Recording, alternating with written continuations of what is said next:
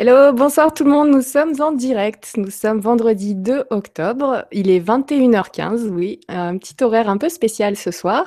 Donc, je vous rassure, toutes les autres émissions seront bien à 20h. Là, exceptionnellement, nous sommes, euh, nous rejoignons à 21h15. Donc, je suis très, très contente de vous retrouver euh, tous ce soir. Je sais que vous attendiez cette soirée avec impatience, comme moi. Euh, j'ai du mal à le cacher. Donc, voilà, je suis très, très contente d'accueillir Fabrice Bonvin ce soir. Alors, je vous rappelle que je suis Nora. Vous êtes sur LGC de Lumière sur les mystères de l'univers et c'est une chaîne de la web TV, legrandchangement.tv. Et donc, comme je vous l'ai dit, ce soir, on accueille un ufologue, écrivain, conférencier et encore plein d'autres choses, Fabrice Bonvin. Bonsoir Fabrice. Euh, bonsoir Nora, merci de me donner la parole euh, sur tes ondes. C'est avec plaisir et euh, tu étais très très très attendu parce qu'il y a énormément de questions ce soir. Euh, il y a par exemple Couleur Améthyste qui nous fait un petit coucou. Bonsoir délicieuse Nora, très heureuse de vous retrouver. Bonsoir Fabrice, bonsoir à tous. Donc on a pas mal de, messages sympathiques d'intro et énormément de questions. Il y a Isabelle tout même qui nous dit bonsoir Nora, Fabrice, bonne vibra à tous et toute cette soirée promet d'être passionnante. Je te le confirme Isabelle. Alors cette soirée, comme vous l'avez vu sur l'affiche, j'aimerais qu'on puisse euh, avec l'aide de Fabrice donc parler un petit peu du bouquin OVNI et conscience que vous voyez là donc euh, que je vous conseille fortement. Hein. C'est vraiment, euh, il y a énormément de nouvelles infos, c'est une toute nouvelle façon d'aborder le phénomène OVNI et surtout avec cette idée d'y relier la conscience, en fait, de, réunir OVNI et conscience.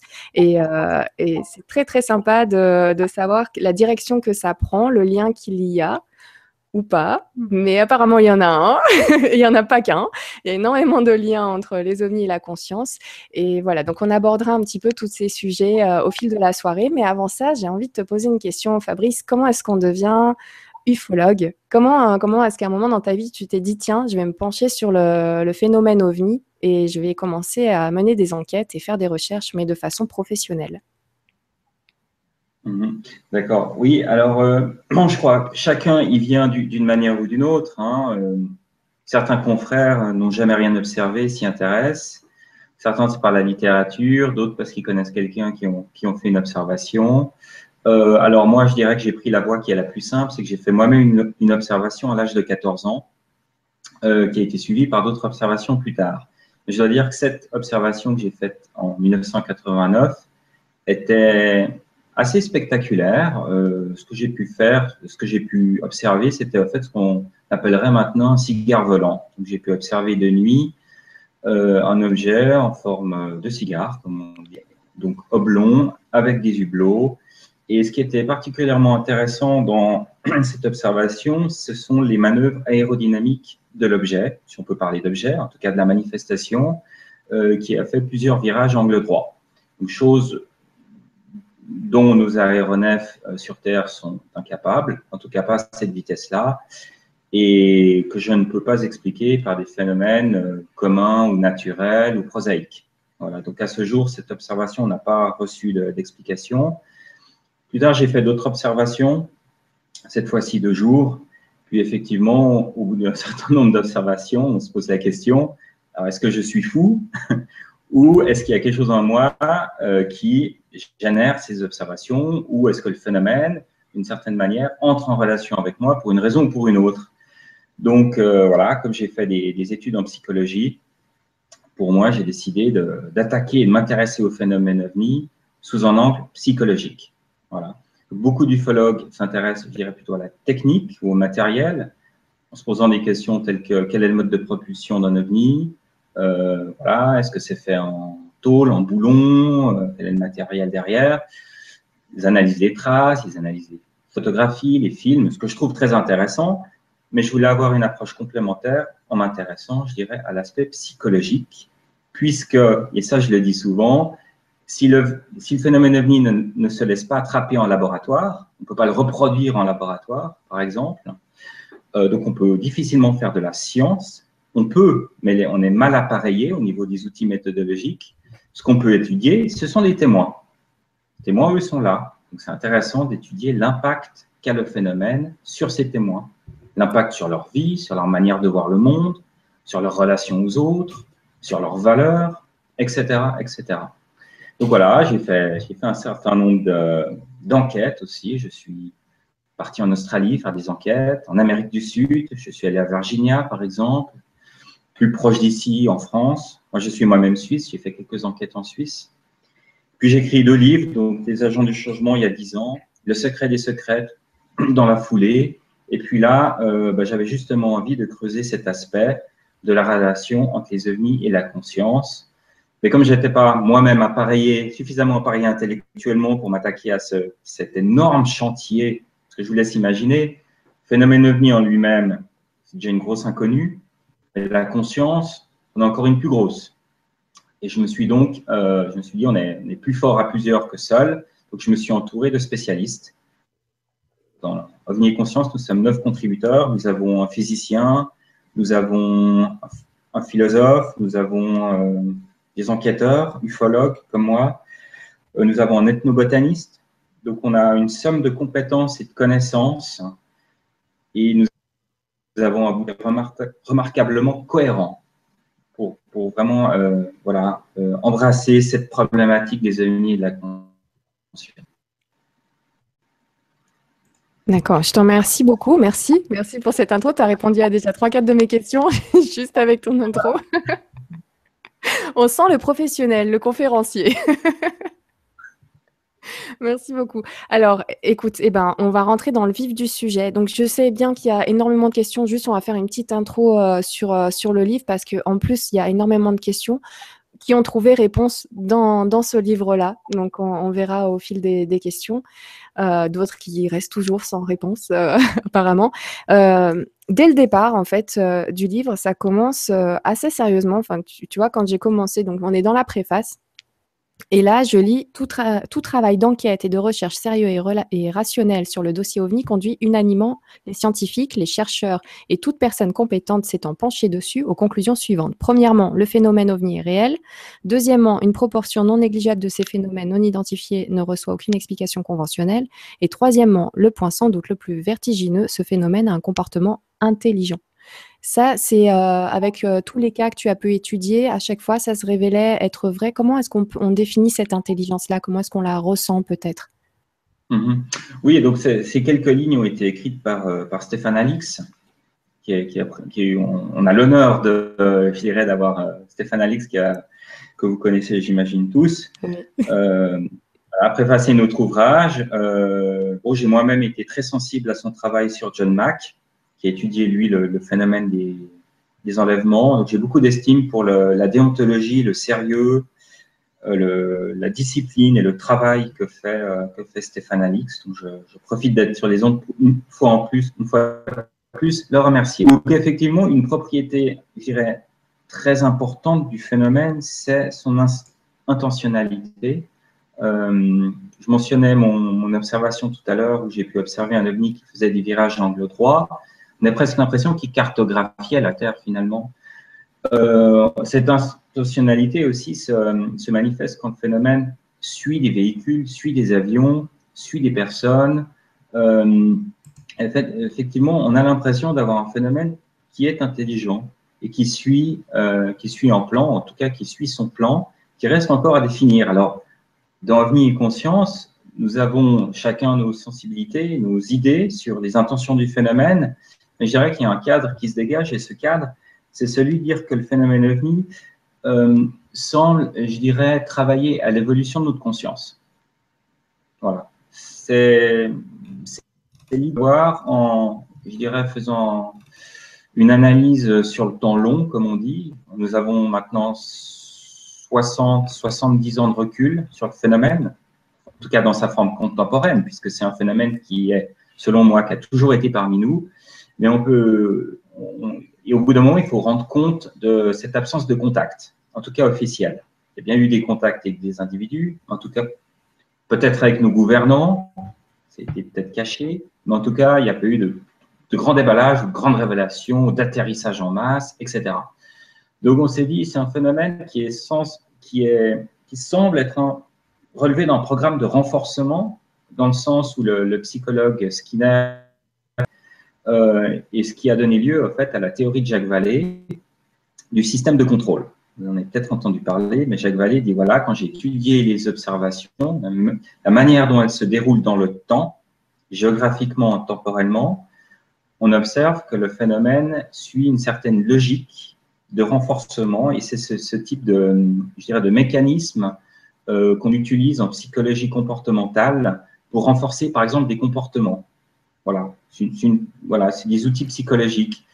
Donc, nous, on a l'impression que le phénomène, de par la relation, les messages qu'il envoie au témoin, la relation qu'il a, puisque ce que j'ai pu observer, mais je ne suis pas le seul, beaucoup d'autres ufologues, et John Mack en fait partie, c'est que les personnes qui ont eu contact avec ce phénomène changent, et changent plutôt pour le bien ou pour le mieux, en développant euh, une sensibilité écologique et en développant, je dirais, des relations plus altruistes, en tout cas une plus grosse, une plus grande conscience du monde, ou de leur impact sur le monde, ou de leur relation au monde.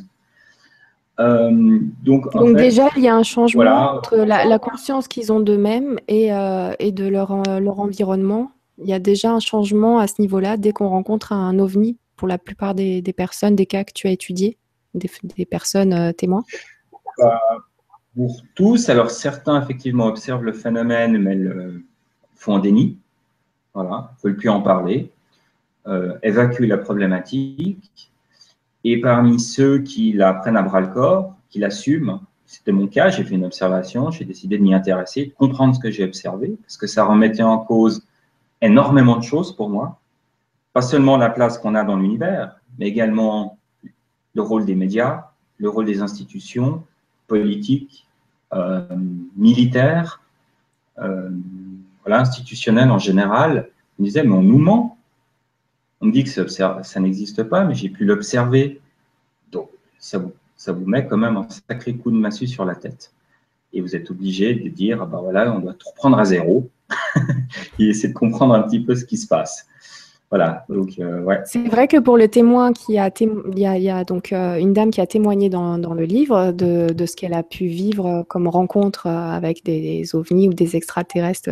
C'était des rencontres très rapprochées. Cette partie du bouquin, je vous la conseille, hein, en plus du reste, hein, mais c'est impressionnant ce qui lui est arrivé à cette dame. Et elle nous disait qu'elle pouvait en parler qu'avec sa sœur, mais ses parents, par exemple, qui avaient pourtant vu un, phénomène, euh, enfin un ovni au-dessus d'eux, et très bien, avec des jumelles et tout ça, n'ont pas voulu en discuter après. C'était tabou pour ses parents. Donc euh, c'est soit, soit ça nous change complètement, soit on met un voile dessus, mais opaque. C'est euh, mhm. impressionnant, c'est ou l'un ou l'autre. C'est tout à fait ça, c'est un phénomène qui, qui, remet en cause énormément de choses, qui remet en cause aussi nos, nos conceptions, je dirais, euh, sur la physique, puisque ce sont des engins qui, qui violent les lois de la physique. Est-ce que notre physique actuelle, vous savez que notre physique actuelle, il permet de, faire des choses complètement euh, stupéfiantes. Hein. On peut envoyer des, robots sur Mars sans trop se planter. On peut, on calculer des, phénomènes météorologiques bien à l'avance, etc. La science est un outil fabuleux, mais le phénomène OVNI nous montre qu'effectivement, il y a quelque chose qu'on on a raté, il y a quelque chose qui manque. Là, alors, il y a une coupure au niveau du son.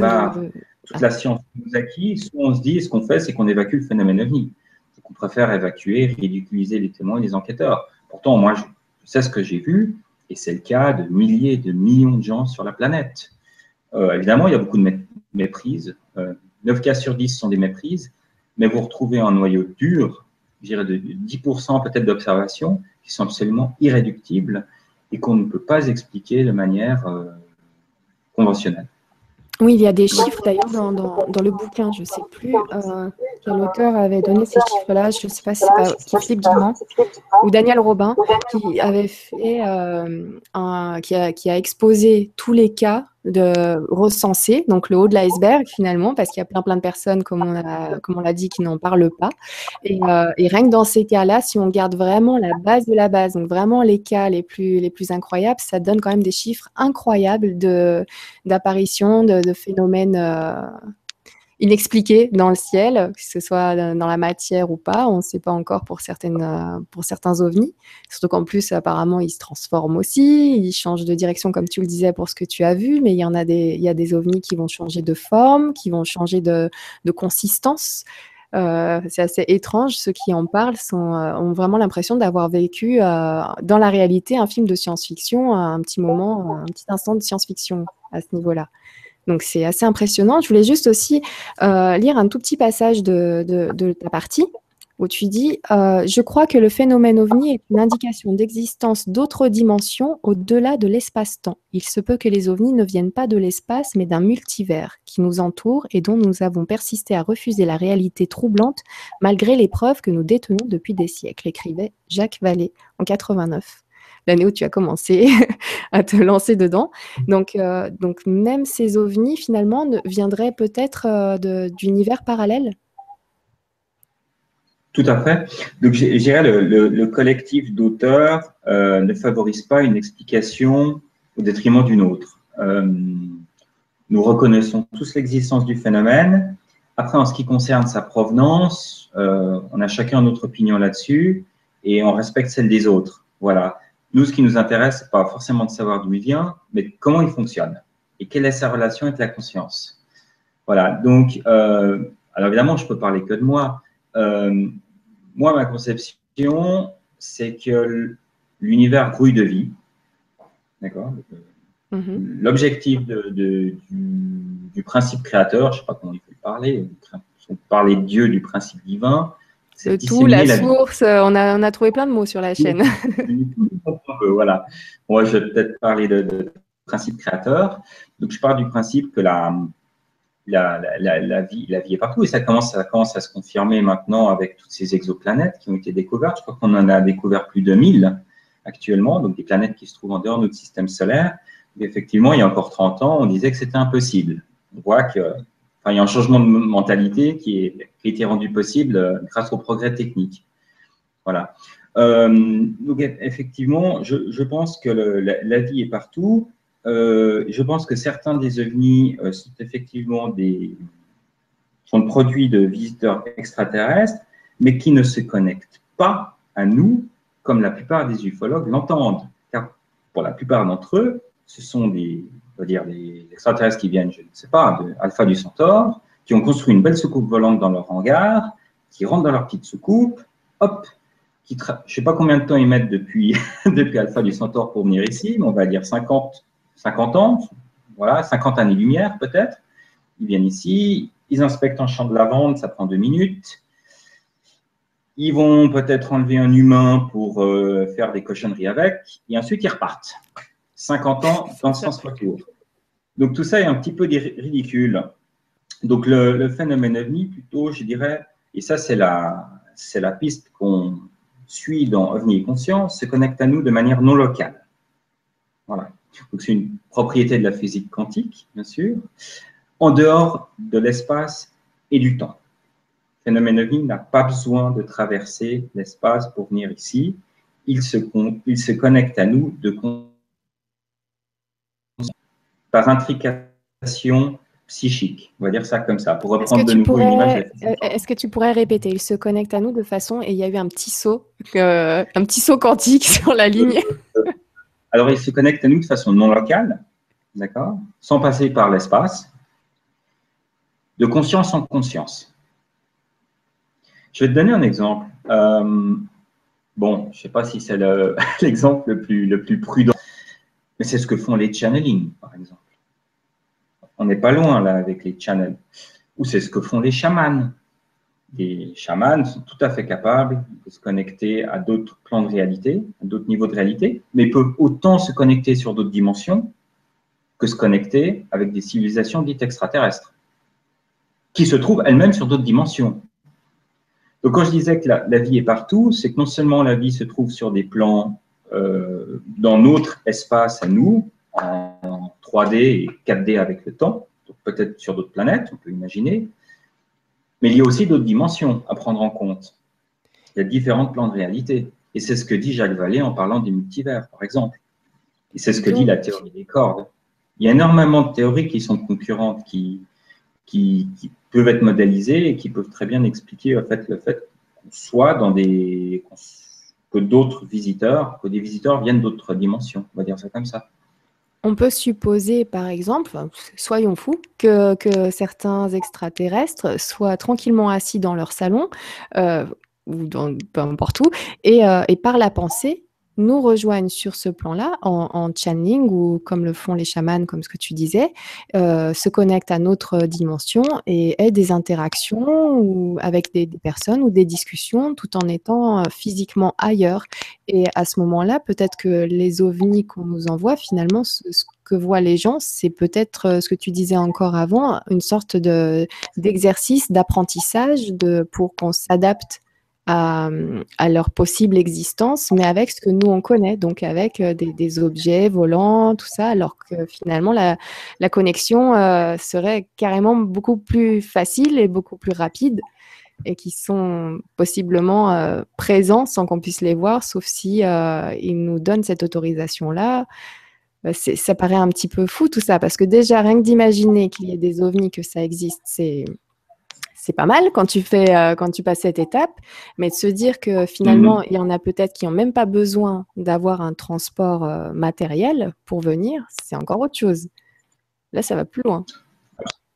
Oui, absolument. Je pense que il y a différentes origines, il y a de multiples origines, et quand je dis multiples, c'est pas qu'ils viennent tous, ils viennent de planètes différentes. C'est que certains sont d'origine extraterrestre, d'autres sont d'origine extradimensionnelle, peut-être d'autres combinent les deux. On peut imaginer des ovnis qui viennent du futur, en fait, on peut tout imaginer, mais je pense qu'il y a une grande variété en fait, de provenance dans le, dans le phénomène. Moi-même, dans les agents du changement, je défends encore une autre idée, c'est que le phénomène, phénomène ovni est le produit d'une conscience globale. C'est pour ça que je parle d'une origine gaïenne, de l'hypothèse Gaïa du phénomène. Voilà, cette, euh, cette hypothèse, je me suis appuyé sur, sur beaucoup d'éléments. Je ne vais peut-être pas y revenir maintenant, mais effectivement, je ne pense pas que le phénomène ovni euh, ait besoin forcément d'un véhicule. Le phénomène ovni s'habille. C'est ce qu'il fait, c'est qu'il s'habille. Et comment il le fait? C'est qu'il puise dans nos représentations, en particulier dans nos représentations collectives techniques. Donc non seulement collectives, mais aussi individuelles. C'est ce qui explique la variété des engins et des ovnis. C'est ce qui explique aussi que le phénomène s'adapte à nos représentations, s'adapte aussi euh, aux sensibilités culturelles des pays dans lesquels se, il se déploie. Donc c'est un phénomène qui est extrêmement euh, adaptatif et euh, aussi mimétique, dans le sens où voilà, il, rentre dans notre conscience, il puise du matériel, et en fonction de ce matériel, il se, il se présente à nous pour nous communiquer quelque chose. Pour moi, le phénomène OVNI est un moyen de communication. Il y a des intelligences derrière qui manipulent ce phénomène. Voilà. Et pour moi, cette communication vise à l'élévation de la conscience.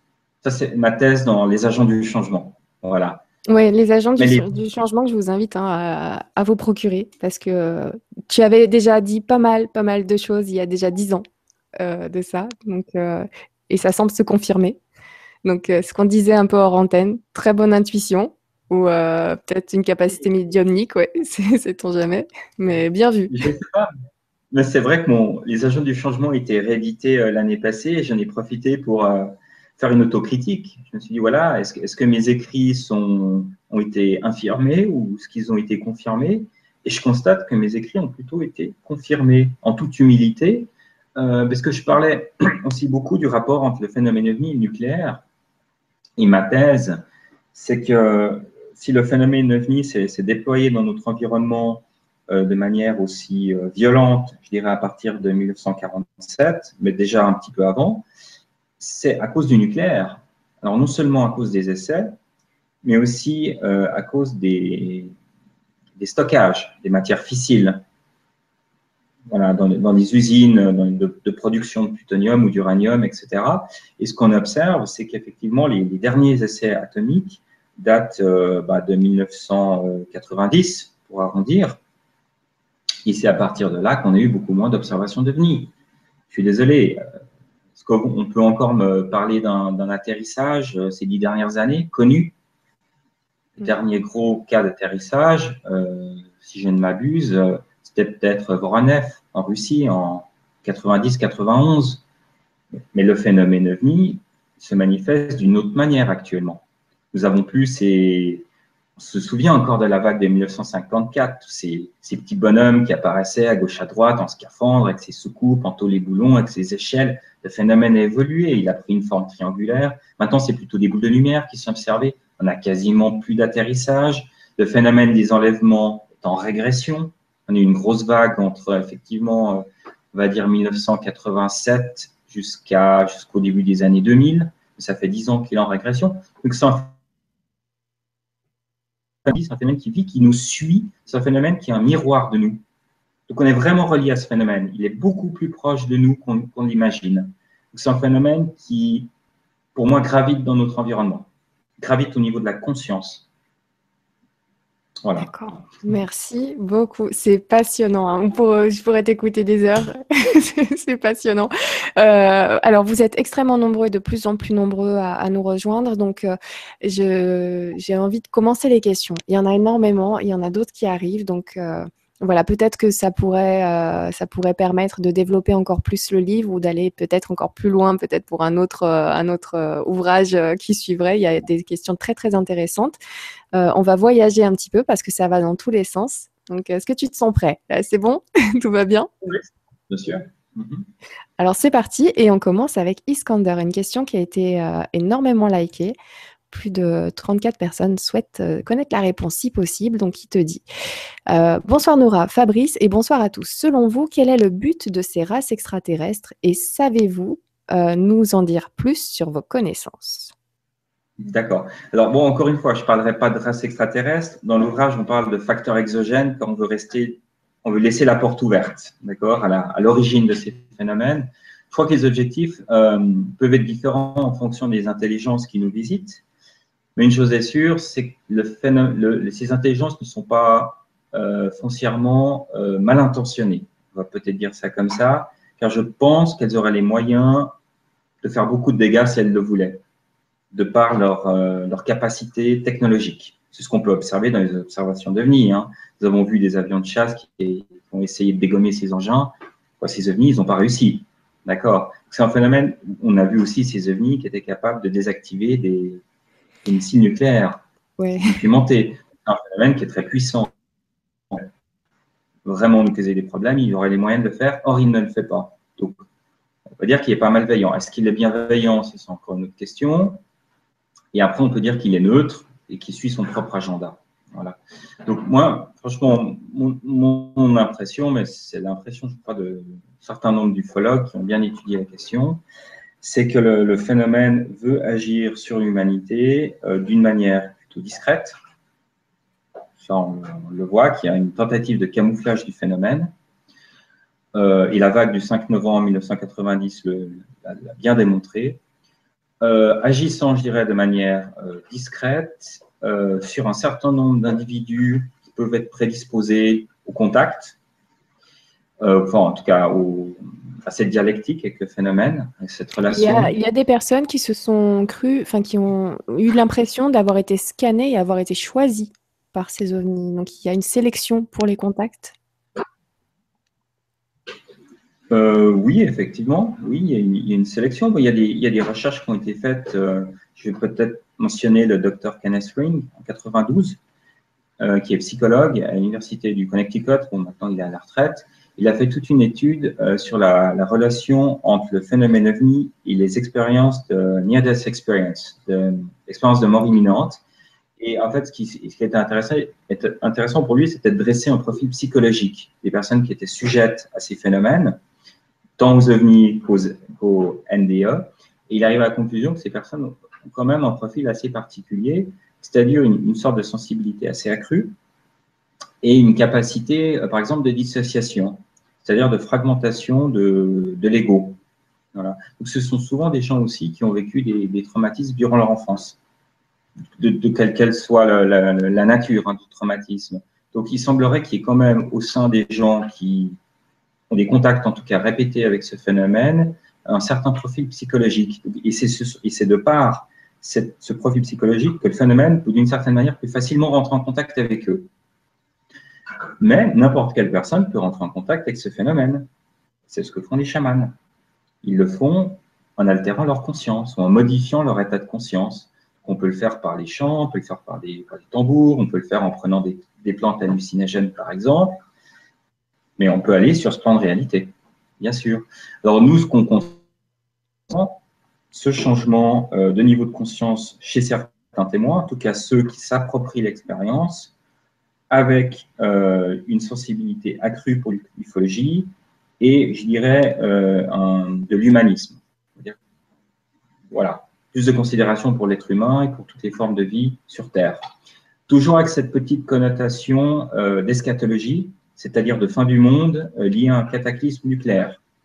Beaucoup d'appréhension sur le nucléaire, mais ça on l'a vu avant, le phénomène de vie est obsédé par le nucléaire et par l'atome. C'est vrai que ah, ça, ça, répond plus que ça à la question. On en a eu en plus. Ce qui me permet de rebondir et de te dire que j'avais, vu des cas, enfin des personnes qui avaient étudié, par exemple, qu'on voyait souvent des phénomènes ovnis qui suivaient les convois euh, qui servaient à, soit à transporter euh, du, nucléaire, soit euh, à transporter de quoi fabriquer des bombes nucléaires et que ces convois finalement étaient comme, euh, comme suivi euh, par, ces ovnis-là et qu'on voyait les apparitions tout au long du trajet sur une carte qui suivait le trajet fait par euh, les militaires. Donc, il y a vraiment un lien entre le nucléaire et les ovnis, finalement. Oui, et puis, alors ça, j'étais pas au courant de ces, cas-là, mais je peux parler d'un cas qui est assez similaire, c'est-à-dire qu'un autre chercheur en Angleterre a fait une analyse très intéressante, une analyse qui est finalement assez peu connue, c'est qu'il a pris toutes les cartes euh, des essais nucléaires qui avaient lieu dans les années 50 aux États-Unis, parce qu'il faut savoir que jusqu'au début des années, des années 60, les essais nucléaires étaient faits à l'air libre aux États-Unis. Ils n'étaient pas faits sous sol. Ils étaient faits soit en atmosphère, soit au sol, soit dans la mer. Et il a pu voir que, lors d'une explosion atomique, un certain niveau d'énergie qui est dégagé, ça donne lieu à un nuage radioactif et ce nuage se déplace au gré des vents il a pu observer que les, manifestations d'OVNI suivaient heure par heure les nuages radioactifs. Ce qu'il a fait, c'est qu'il a comparé euh, les, les, archives du département d'énergie atomique américaine qui, montraient les, déplacements des, nuages radioactifs, des éléments radioactifs, avec les coupures de presse de l'époque d'observation d'OVNI. Et les deux coïncidaient.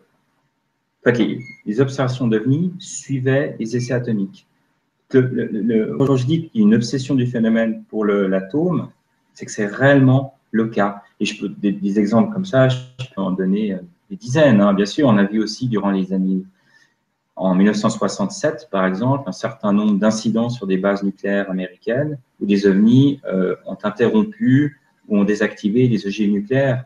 Et il faut savoir que c'est à cette époque qu'il y avait le plus haut euh, niveau de stock d'ogives nucléaires l'histoire aux États-Unis. Vraiment, c'est relié, c'est corrélé. Oui, et j'avais vu euh, le projet Disclosure de Stephen Greer où il y avait un militaire qui disait qu'on pouvait à la limite avoir un petit souci avec, euh, avec un missile nucléaire, mais qu'au moment où il travaillait sur, euh, sur son secteur, les cinq qui, dont il avait la charge avaient été éteints. Donc il disait, un, à la limite, déjà c'est compliqué, c'est qu'on fait mal notre travail, mais les cinq d'un coup, il y avait effectivement quelque chose qui avait été fait par un ovni parce que en même temps, il y avait des militaires qui avaient vu un ovni au-dessus de la base, euh, la base militaire. Donc, euh, il y a vraiment un fort lien. Ça, c'est évident. Et puis, avec ces témoignages euh, de, de, contactés ou simplement de personnes qui ont vu ces ovnis, qui ont du coup ancré dans, dans, leur conscience, que, dans leur mental, que le, le nucléaire, c'est pas bien. Mais vraiment, c'est pour eux, ils, ils ont, finissent par en avoir peur de ce nucléaire euh, est-ce que c'est un message qui, est euh, incrusté comme ça volontairement ou pas? En tout cas, ça semble être volontaire à mon avis. Euh, au vu des témoignages. Et, oui, en effet, donc c'est pour dire encore qu'ils n'aiment pas du tout ça, le nucléaire. donc merci beaucoup pour ce développement. Alors, on, on, poursuit avec Ben78 qui nous dit le site de Gizeh, les crop circles, les apparitions mariales nous délivrent les mêmes messages de mise en garde pour notre avenir proche. Qu'en pensez-vous? euh, Oui, bon, alors pour le site de Gizeh, je ne sais pas, mais en tout cas, euh, pour ce qui concerne les, apparitions mariales, euh, oui, effectivement, bah, le cas de Fatima est assez emblématique. C'est vrai que les commentateurs sérieux ont tendance à dire que le, le, soleil dansant, la danse du soleil de, Fatima relève plus d'une apparition d'OVNI euh, qu'une apparition, je dirais, divine, on va dire ça comme ça, que d'un miracle divin, voilà. Bon, il faut se remettre dans l'époque, aussi dans le contexte de l'époque, du Portugal de l'époque, en 1917. Hein. Voilà, mais donc en fait, ce sont deux phénomènes qui sont extrêmement bien reliés et on peut même se poser la question si la source du phénomène n'est pas la même. Voilà, parce que les, mécanismes de fonctionnement de ces deux phénomènes sont exactement identiques. Exactement identiques. Voilà. Et vous avez, vous avez ce même aussi, euh, justement, phénomène d'avertissement, euh, non seulement de, prédiction, si on reprend les, enquêtes qui ont été faites par John Keel, donc l'ufologue américain en 1966, euh, dans la, Virginie de l'Ouest, qui a donné lieu à ce film et à cet ouvrage de Mossman Prophecies, où, les, témoins des observations d'OVNI, de Men in Black et justement du Mossman, de l'homme de phalène, euh, bah, tous, tous faisaient, euh, faisaient écho à des avertissements. Et un des avertissements, c'était effectivement qu'un pont allait, allait s'effondrer, ce qui est réellement arrivé, qui a causé des dizaines de morts. Donc il y a toujours cette composante d'avertissement qu'on retrouve autant dans les apparitions mariales que dans les apparitions d'OVNI ou de l'intelligence qui est derrière le phénomène OVNI. Donc le lien, il est absolument évident. Mhm. D'accord. Merci beaucoup, merci Ben pour ta question et toutes les personnes qui ont liké cette question-là. N'hésitez pas à sur-liker les, questions déjà posées si vous avez approximativement la même question. Parce qu'en plus, Fabrice nous fait des bons développements euh, bien complets. Donc, euh, ne vous inquiétez pas, on fera le tour. Alors, une question de Laurent qui nous dit En recoupant les infos, nous serions sur Terre des êtres manipulés mentalement et génétiquement par des extraterrestres. Alors pourquoi choisir quand même de s'incarner sur cette planète? Étrange, à moins que nous soyons manipulés aussi dans l'au-delà Voilà, ça fait beaucoup de Alors débrouille-toi avec cette réponse. Je ne sais pas si on va avoir complètement euh, ça aborde plein de choses différentes. Oui. Alors déjà, il faudrait, euh, faudrait pouvoir se dire est-ce qu'on est effectivement, est-ce qu'on a été manipulé mentalement et génétiquement par des extraterrestres? Déjà rien que cette partie-là, euh, est-ce que tu pourrais. évidemment que j'ai pas la réponse. Si je l'avais, ce serait le, scoop du siècle. tu penses bien. L'être humain reste quand même une anomalie, mais c'est mon sentiment et je ne suis pas biologiste, je ne suis pas généticien je suis voilà, psychologue et ufologue. Euh, mais ça, on le sent et on le sait, on est de toute façon mal adapté à la vie sur Terre. Euh, on doit être la seule espèce qui doit s'habiller, déjà. on a toujours mal au dos, on porte mal la gravité, on est tout le temps malade. Euh, je me dis qu'il y a quand même un sacré problème. Et là, je parle que de l'aspect physique, il y a encore tout l'aspect au niveau du, pas de notre conscience, qui est quand même la conscience la plus évoluée. certains disent que c'est les dauphins ou ne sait quel, autre mammifère, mais nous avons conscience que l'autre pense, que je pense, qu'il pense, que je pense. Et ça, vous n'avez pas beaucoup d'animaux ou de mammifères sur Terre qui sont capables de le faire. Hein. On a effectivement certains oiseaux, ils sont loin d'être bêtes les oiseaux. Mais, euh, c'est vrai qu'au bout d'un moment, on pourrait, on se dire on est quand même une, une exception sur Terre et se poser la question d'une intervention externe au niveau de notre ADN, puisque notre ADN, on ne peut pas complètement l'expliquer non plus. Certaines propriétés de notre ADN, surtout ce qu'on appelle l'ADN poubelle. Oui, c'est pas mal ça. Euh, voilà, donc il y a des qui constituent en fait la plus grosse partie de notre ADN. Donc il y a beaucoup de choses qu'on n'explique pas. On n'explique pas non plus euh, ce qu'on a pour Dieu, pour les, croyances en Dieu ou une force supérieure aussi. On est à nouveau la, seule espèce à, à montrer cette, cette propriété, ces attributs-là. Euh, on est capable de s'entretuer pour ça, mener des guerres pour ça. C'est quand même très étrange. On est vraiment une drôle d'espèce, à vrai dire. par contre, ce qui est bien, c'est qu'on partage une chose avec les dauphins. C'est euh, bon, ça concerne les chamans qui vont utiliser des substances ou fumer des substances pour partir ailleurs. Et eh ben, les dauphins se font passer des poissons globes et, euh, s'amusent comme ça à se, bah, se shooter. Et c'est véridique. Hein. Donc, c'est on partage ça avec les dauphins, mais bon, ils n'ont pas tout le reste. Mais mais oui, en effet. il y a d'autres qui se, qui se shootent. Hein. Je crois que le, koala, par exemple, se shoot à l'eucalyptus. Donc, je crois qu'on a. Euh, notre cerveau est, fait pour se, pour se shooter, enfin, apprécie cette sensation en tout cas. Hein. Ça, c'est certain.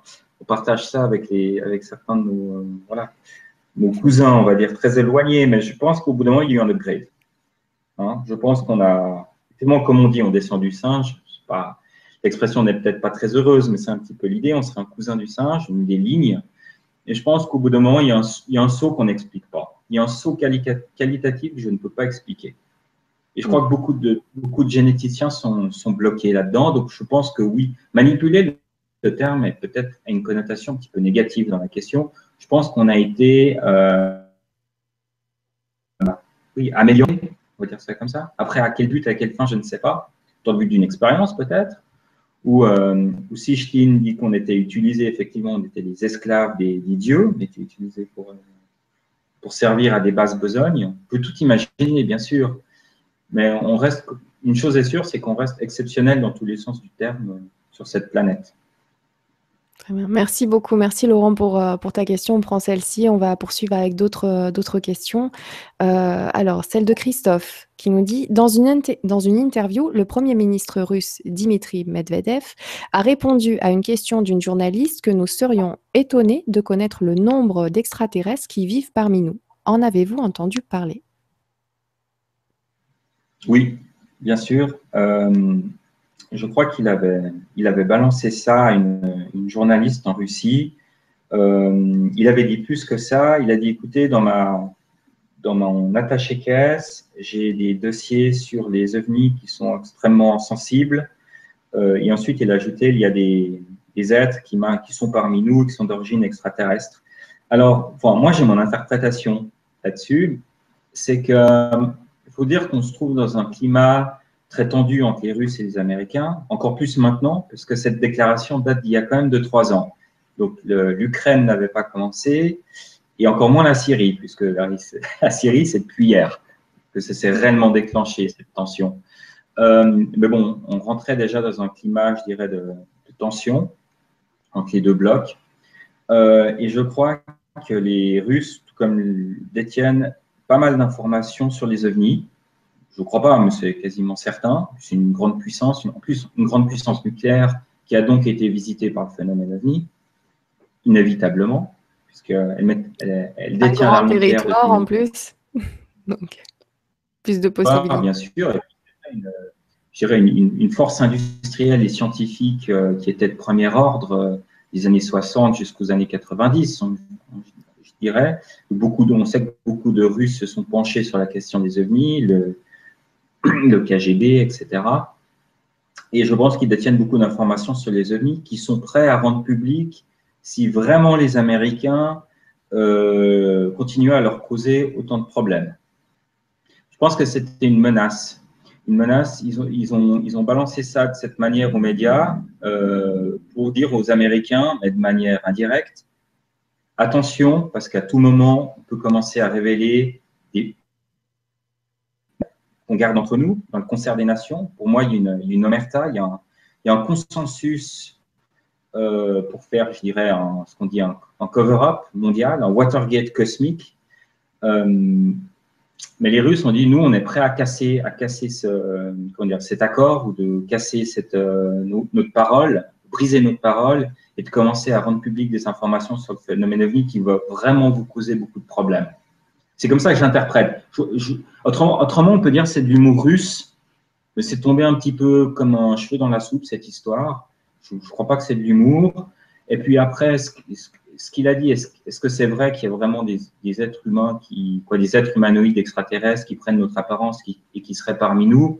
Ça, je ne peux, peux pas être informatif là-dessus, j'en sais rien, mais je pense qu'il y a un jeu qui est plus politique qu'autre chose là derrière. D'accord, merci beaucoup. Merci Christophe pour ta question. Cathy pose une question plus pratique. Alors, euh, elle nous dit Est-il vrai que les enlèvements ne sont plus autorisés par les extraterrestres depuis une dizaine d'années? Est-ce qu'il y a des témoignages ces dernières années sur ce sujet? Donc, les enlèvements ne sont plus autorisés. C'est ça, hein? Oui.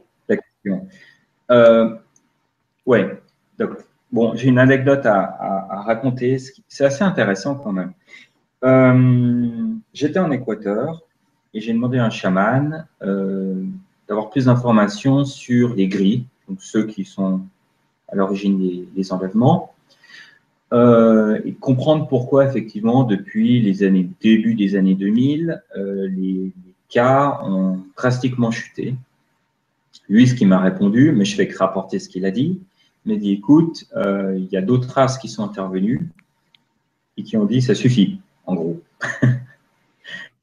Ce serait les grands blonds, les fameux grands blonds. C'est pas leurs potes, hein, ils sont un peu en guerre les deux. Ils ont dit au gris, bon, maintenant ça suffit avec vos expériences. Euh, si vous continuez, si vous continuez, ben, on vous botte euh, l'arrière-fin. Voilà. J'en ai rediscuté ensuite avec, avec une contactée qui a aussi fait l'objet d'enlèvement, dit-elle, durant sa, voilà, sa jeunesse. Et elle m'a lâché la même information. C'est intéressant parce qu'on est en, phase avec des gens qui ne se connaissent pas, et qui vous, qui, racontent d'une certaine manière la, même chose. Alors, à moins qu'ils aient trouvé cette information sur Internet, je vois mal comment deux personnes à des milliers de kilomètres racontent en, fait, en gros la même chose et, qu'ils l'obtiennent chacun d'une manière différente. Le chaman l'obtient effectivement à travers euh, bah, ses exercices euh, d'altération de la conscience et elle bah, à travers ses expériences directes avec ses intelligences. Donc effectivement, il semblerait que euh, les grilles on leur a dit euh, qu'il fallait qu'ils arrêtent. Ça commence à dépasser un petit peu les bornes. D'accord, j'ai déjà entendu ça de mon côté, mais pas par les mêmes sources. Donc, tu vois, c'est, euh, je pourrais pas te sortir ça tout de suite, mais, euh, mais dans des bouquins. Euh, alors, j'avais connaissance du fait que ben, les petits gris n'étaient pas aimés par énormément de, d'extraterrestres, hein, voire aucun, et, et, leurs agissements non plus. Et effectivement, il y avait cet arrêt supposé de, pour permettre euh, justement la révélation de l'existence d'être, euh, d'une vie extraterrestre, il fallait quand même arrêter ça parce que ça donnait une mauvaise image et que c'était pas bien euh, dans le plan, dans l'agenda prévu pour la révélation. voilà. Alors, on a le bon divergent qui pose une question, qui te dit bonsoir, bonsoir à tous les loulous. Bonsoir le, le, bon divergent. Il nous dit Et si c'était nous les extraterrestres Si cette planète Terre n'était pas la nôtre en fin de compte? Ah, c'est intéressant ça. Voilà. Est-ce qu'on viendrait d'une autre planète, de Mars? Enfin, certains disent, hein, on, était sur Mars et suite à un cataclysme, on est venu sur Terre. Euh, alors moi, je ne suis pas un spécialiste de, de l'archéo-ufologie euh, ou les, théories de l'ancien astronaute, même si je les suis. Je n'ai pas enquêté là-dessus non plus. Euh, mais je crois que ça, on peut le savoir uniquement au travers de peut-être de traces effectivement archéologiques sur, sur d'autres planètes comme sur Mars, puis peut-être à travers la génétique, comme je l'ai mentionné avant. Donc, quelle mesure n'est différente des autres, des autres races qui se trouvent sur des autres races, des autres espèces? En plus, le mot race, il ne faut pas le prononcer, paraît-il. J'ai appris ça la semaine passée. Donc, des, des, des espèces qui, qui peuplent cette planète. Voilà. Bon, apparemment, notre ADN est quand même très proche du chimpanzé. Hein, je crois plus de 99% de, notre ADN est, commune aux, chimpanzés, mais il y a quand même ce 1% qui pose quand même un problème. Voilà. Mais je, suis encore une fois pas assez compétent pour pouvoir répondre d'une manière plus précise. Mais voilà, les, pistes que j'envisagerais, euh, voilà, l'archéologie et la, et la génétique, personnellement. D'accord, merci beaucoup. Donc, euh, l'archéologie et la génétique, pour le moment, dans l'état actuel de nos connaissances, le bon divergent, ça va plutôt dans ton sens. Hein. Alors, ensuite, Betty qui nous dit Bonsoir à tous. Est-ce que ces contacts peuvent se manifester, donc les contacts extraterrestres, peuvent se manifester pendant le sommeil en se servant de nos rêves pour nous laisser un message Et si oui, comment les reconnaître? Merci. Euh... Faut que je réfléchisse. Moi, je pense que c'est le cas, puisque j'ai fait un rêve comme ça. Donc, c'est du vécu, c'est de l'expérience. Euh, comment le reconnaître? Bon, Effectivement, c'est un rêve qui n'a rien à voir avec les autres rêves. Pour ceux qui ont fait un rêve lucide, vous savez tout de suite le reconnaître, puisque vous êtes en train de rêver, vous êtes conscient que vous rêvez et vous dirigez votre rêve. Et bien là, je dirais le niveau de différenciation elle-même. Vous savez que ce n'est pas un rêve normal. Quoi, normal? Qu'il y a des rêves normaux. c'est pas un rêve standard. Voilà. Il est beaucoup plus intense, il est émotionnellement parlant, même si les rêves en particulier les cauchemars, très denses euh, au niveau émotionnel. Mais il a une, euh, je sais pas, il a une dimension, il a une texture, il a une profondeur qui est, moi, On appellerait ça des, des, rêves conscients. De cet ordre-là, tellement intense que, vraiment tu as conscience quelque part, une partie de toi a conscience que tu rêves, mais ce que tu vis dans le rêve est, est, presque une sorte de réalité, mais ailleurs ou ouais, Ça, c'est pour le rêve lucide, ouais. Mais pour les, rêves qui seraient implantés par, des, par le facteur exogène ou des intelligences exogènes, c'est ça reste un rêve, mais ça reste c'est un rêve augmenté, on va dire ça comme ça. Euh, bah, ça me fait penser, euh, ça me fait penser par exemple à, ces, patients qui se sont injectés de la DMT, qui est une molécule. C'est la molécule qu'on retrouve dans les plantes hallucinogènes que prennent les chamans, et puis qui se sont retrouvés sur d'autres plans de réalité avec des gris, des extraterrestres, et qui ont dit mais c'est c'est plus réel que le réel. Enfin, le sentiment de réalité est encore plus fort que de notre réalité. Ben là, c'est la même chose pour le rêve. Ce rêve était beaucoup plus fort, euh, beaucoup plus rêve que les rêves normaux, en fait. Très étrange. Après, mais ça, c'est sur le, plan empirique, hein, c'est son expérience. Mais après, sur le plan théorique et les idées qu'on développe dans OVNI et conscience, euh, rendent ceci tout à fait possible. Cette connexion, je dirais, euh, immédiate d'une conscience à conscience, tout à fait possible pour moi. Euh, ça rentre tout à fait dans notre cadre. Et puis, on a aussi toutes ces expériences qui ont eu lieu euh, aux États-Unis, mais là, je parle plutôt de la parapsychologie. Je crois que c'était durant les années 70 à New York, où des, télépathes s'amusaient à influencer les rêves, influencer les rêves des, patients dans un hôpital. Je crois que l'hôpital s'appelait euh, Maimonides, quelque chose comme ça. Et en fait, les, les gens en fait rêvaient ce qu'on leur disait de rêver. Donc c'est tout à fait possible de le faire déjà sur un, point, sur un plan humain. Donc sur un plan extraterrestre, euh, avec des, intelligences qui, savent, gérer l'information, parce qu'avant avant, l'antenne, avec Nora, on discutait en fait l'idée clé du livre, c'est qu'en fait notre, la, la, vraie réalité, pas la réalité dans laquelle nous sommes actuellement, pas le cosmos, mais la vraie réalité qui est la, qui est la loosphère, est faite d'informations.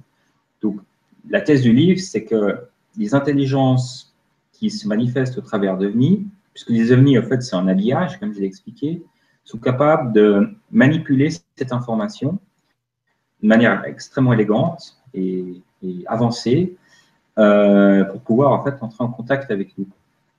Voilà, et, manipuler notre environnement. Voilà, alors on peut très bien imaginer qu'ils manipulent effectivement nos, rêves. Hein. Moi, j'ai aucun problème avec ça. Et dans, le livre, il y a aussi cette idée qu'il manipulerait aussi la vision d'OVNI. En, toute conscience, les personnes euh, sont là, sont debout, donc ils, voient une apparition d'OVNI, ils voient même des choses qui se passent, des, êtres qui sortent des vaisseaux et tout ça, mais que ça aussi, ça serait quelque part de la manipulation mentale, enfin de, fausser la réalité, inscrire une autre réalité à ce moment-là qui serait peut-être même pas ça en fait. Mais tout à fait capables de le faire et, c'est d'autant plus prégnant et évident dans les cas d'enlèvement, donc les rencontres rapprochées du quatrième type, où on voit qu'au niveau conscient, les, les abductés, donc les gens qui ont fait l'objet de ces enlèvements, disent avoir vu une chouette, avoir vu un daim, avoir vu un clown, avoir vu ci, avoir vu ça. Et après, sous hypnose, on se rend compte que non, c'était qu'un masque, c'était une réalité écran. Et c'était effectivement des grilles derrière. C'est un, phénomène qui a le contrôle absolu sur notre environnement, euh, sur notre conscience et même sur le déroulement du temps. Il maîtrise absolument tous les paramètres de l'information qui constitue notre réalité. C'est pour ça que moi, les crashs d'OVNI, j'y crois pas trop. S'il y a crash d'OVNI, il est voulu. Parce que vraiment, le, cœur du phénomène, c'est ça, c'est cette maîtrise euh, de l'environnement. C'est pour ça qu'il est très proche de nous. Il nous connaît intimement, ce phénomène qui nous connaît intimement. Si on prend les cas des Men in Black, peut-être vous êtes intéressé à ces sujets-là, vous avez remarqué que les Men in Black savent tout sur les, sur les personnes qu'ils visitent, même des choses intimes que les, que les témoins ou les enquêteurs n'ont pas partagées avec, avec leurs épouses, leurs époux, leur environnement immédiat. Ils disent, ah, vous avez, vous avez ci, vous avez fait ça, euh, parce qu'il y a cette connexion de conscience à conscience. C'est un phénomène qui est physique, et ça on ne le nie pas, qui est matériel, mais qui est aussi psychique et symbolique. Mm communique avec nous par le symbole et la métaphore aussi. Et les crop cycles, c'est un bon exemple, puisque c'est des sortes de mandalas. Ouais. ouais. Tu peux développer un peu? Eh ben, ah bon, ça c'est toute la thèse que je développe dans, les agents du Alors d'accord, très bien, très bien. Je, peux, juste en parler, en, parler un petit peu, c'est-à-dire que c'est quel est le langage universel sur Terre? Vous êtes, imagine, tu es un extraterrestre, tu vis ici, bon, tu viens non, de manière non locale puisqu'il ne se déplace pas dans l'espace et dans le temps. Bah, effectivement, c'est à travers le symbole hein, ou la télépathie, bien sûr. La télépathie, on l'a beaucoup mentionné dans les cas de vie et de rencontres avec les intelligences. Mais c'est beaucoup de symboles, en fait. Et, finalement, moi, ce que j'ai pu noter, c'est qu'il y a une euh, densité symbolique très, très élevée dans les cas, non seulement de rencontres avec les mibes, mais aussi dans les cas d'apparition de, de vie, et dans les cas, par exemple, de mutilation animale ou de crop cycle. Ça, ça, c'est clair. C'est-à-dire que les, symboles, la propriété du symbole, c'est que ça ne va pas communiquer directement à ton cerveau, ça va communiquer d'abord à ton âme. D'accord? Ça va parler à tes tripes le symbole. Voilà, c'est ça. Et c'est très puissant. C'est très puissant et je pense que la, forme qu'emprunte ce phénomène pour nous parler n'est pas anodine. Pourquoi le phénomène se présente sous la forme bah, qui se présente et pas sous d'autres formes? Bah, C'est parce que effectivement derrière il y a des symboles. Des symboles qui sont euh, qui relèvent de, l'inconscient collectif. Mais il faut lire Jung. Hein. Jung a écrit un livre sur les ovnis un mythe moderne qui était publié en 57, donc il a, il a déjà un petit peu euh, défloré toute cette problématique. Ok, merci beaucoup, merci pour ce, pour ce développement. Euh, encore autre chose pour les personnes qui ont vu des ovnis, peut-être qui, euh, qui sont là parmi nous. Est-ce que ça, ça arrive souvent que les personnes qui, qui voient un ovni un, un, petit peu avant ou, ou pendant ou après ont l'impression de plus être dans, dans le temps habituel, c'est-à-dire que à un moment il n'y a plus de bruit, à un moment euh, le, temps semble s'arrêter, et, euh, et, à ce moment-là il y a l'apparition d'ovnis. Et est-ce que ça peut arriver qu'on voit un ovni et que personne ne se rend compte de rien, c'est-à-dire qu'on soit le seul dans un groupe par exemple C'est déjà arrivé? C'est de très bonnes questions. Ah oui, ça arrive plus souvent qu'on le croit et qui montre très bien l'interaction entre conscience et ovni. Donc, euh, euh, pour, reprendre le, deuxième aspect, ah oui, on a des cas comme ça qui ont été documentés, effectivement, de témoins qui se trouvent avec d'autres témoins, ils sont les seuls à voir le, l'OVNI. Euh, donc là, on, se rend bien compte, en fait, qu'il y a une, cette intrication psychique de cette, conscience externe à la conscience de l'individu. Et ce qui est intéressant, en fait, c'est qu'on a l'impression que l'OVNI, en fait, n'existe que pour la personne qui l'observe, la manifestation est dirigée sur cette personne, les autres n'ont pas à la voir, mais c'est une observation qui est effectivement, le, phénomène, je dirais, garde une, extériorité physique, c'est-à-dire qu'il est matériel, il est là, mais il a une intériorité psychique aussi pour la personne, ce qui est très intéressant, ce qui veut dire que les autres personnes ne la voient pas. Alors c'est pour ça que dans les agents du changement, je parle de euh, de, comme un phénomène omnijectif. Il est en même temps objectif, mais il est en même temps subjectif il, casse en fait cette césure entre cette distinction, on va dire ça comme ça. Et c'est pour ça que euh, Philippe Solal, dans ses interventions, parle de hallucination objective. Comme intéressant. Donc oui, donc euh, ça, ça arrive. En fait, pour parler du premier phénomène qui a été mentionné là, donc cette, euh, cette impression de dissociation temporelle, etc. Donc c'est ce qu'on appelle le facteur Ose pour faire référence au magicien d'Oz, le film, hein. Euh, le roman plutôt. Et euh, bah, c'est quelque chose que j'ai pu moi-même expérimenter, je sais ce que c'est, euh, et qui montre bien cette fois-ci que le phénomène est capable, je dirais, de. Alors c'est pour reprendre la théorie de Philippe Guimand, comme de, de lire la ligne de vie qu'on va prendre dans le futur, d'interagir dessus, maîtriser l'information qu'il y a là-dessus, et si vous voulez, de vous couper du monde. Moi, quand ça m'est arrivé, je me suis plus retrouvé dans cette réalité, je peux vous dire. Je me suis retrouvé euh, dans une espèce de bulle, dans un état de conscience, euh, voilà, qui était alterné, qui était modifié, et où le phénomène avait une totale emprise sur ma conscience. Totale. Le phénomène m'a envoyé de la télépathie, enfin, qui était je ne peux, pas dire si c'était en français, anglais ou dans quelle langue, mais c'était plutôt des, un message qui était nature émotionnelle ou empathique, dans ce sens-là. Et ensuite, le phénomène a disparu, j'ai retrouvé mes esprits. Voilà, donc c'est un phénomène qui est capable de manipuler la conscience euh, des gens. Quel était le message Quel était le, message ou, le, ou les émotions qui étaient passées à ce moment-là, enfin qui te sont passées par la tête à ce moment-là? C'était agressif, c'était sympa, c'était neutre? Non, c'était pas cool. Euh, parce que c'était. Bon, j'en parle dans les agents du changement, c'est que j'ai été visité par un Black. Voilà. Et j'étais à une conférence, et puis au milieu de la conférence, l'entité est apparue. Bon. Euh, voilà. Donc tout le monde s'est arrêté de parler, etc. Euh, donc, effectivement, une certaine objectivité dans le phénomène, hein, puisqu'il a eu un, un impact sur l'environnement. C'est tourné il m'a regardé dans les yeux et au moment où il m'a regardé dans les yeux, c'est là où j'ai basculé. Et là, il m'a envoyé un message en me disant, euh, en gros, c'était une menace, de dire d'arrêter mes enquêtes et de ne pas parler sur ce que j'avais vu. C'était parce que moi, j'ai une double casquette, c'est-à-dire que je suis en même temps témoin, mais je suis enquêteur aussi. Donc, ça fait beaucoup pour le phénomène. Voilà. Le, phénomène des cherche soit à faire taire les témoins, soit à faire en sorte que des preuves ne sortent pas au grand jour en menaçant des enquêteurs. Moi, j'ai double casquette. Il m'a dit, ouais, toi, il faudrait, que tu cesses. Mais évidemment, je n'ai pas cessé. Oui. je suis là à parler. Et ce qui laisse montrer que mon interprétation, c'est que le phénomène est capable de lire dans l'avenir et de savoir ce qui va se passer dans le futur. Ça va être très bien que j'allais continuer mes recherches. Ça va être très bien ce soir, par exemple, j'allais te parler pour moi, il y, a une dimension omnisciente dans le phénomène.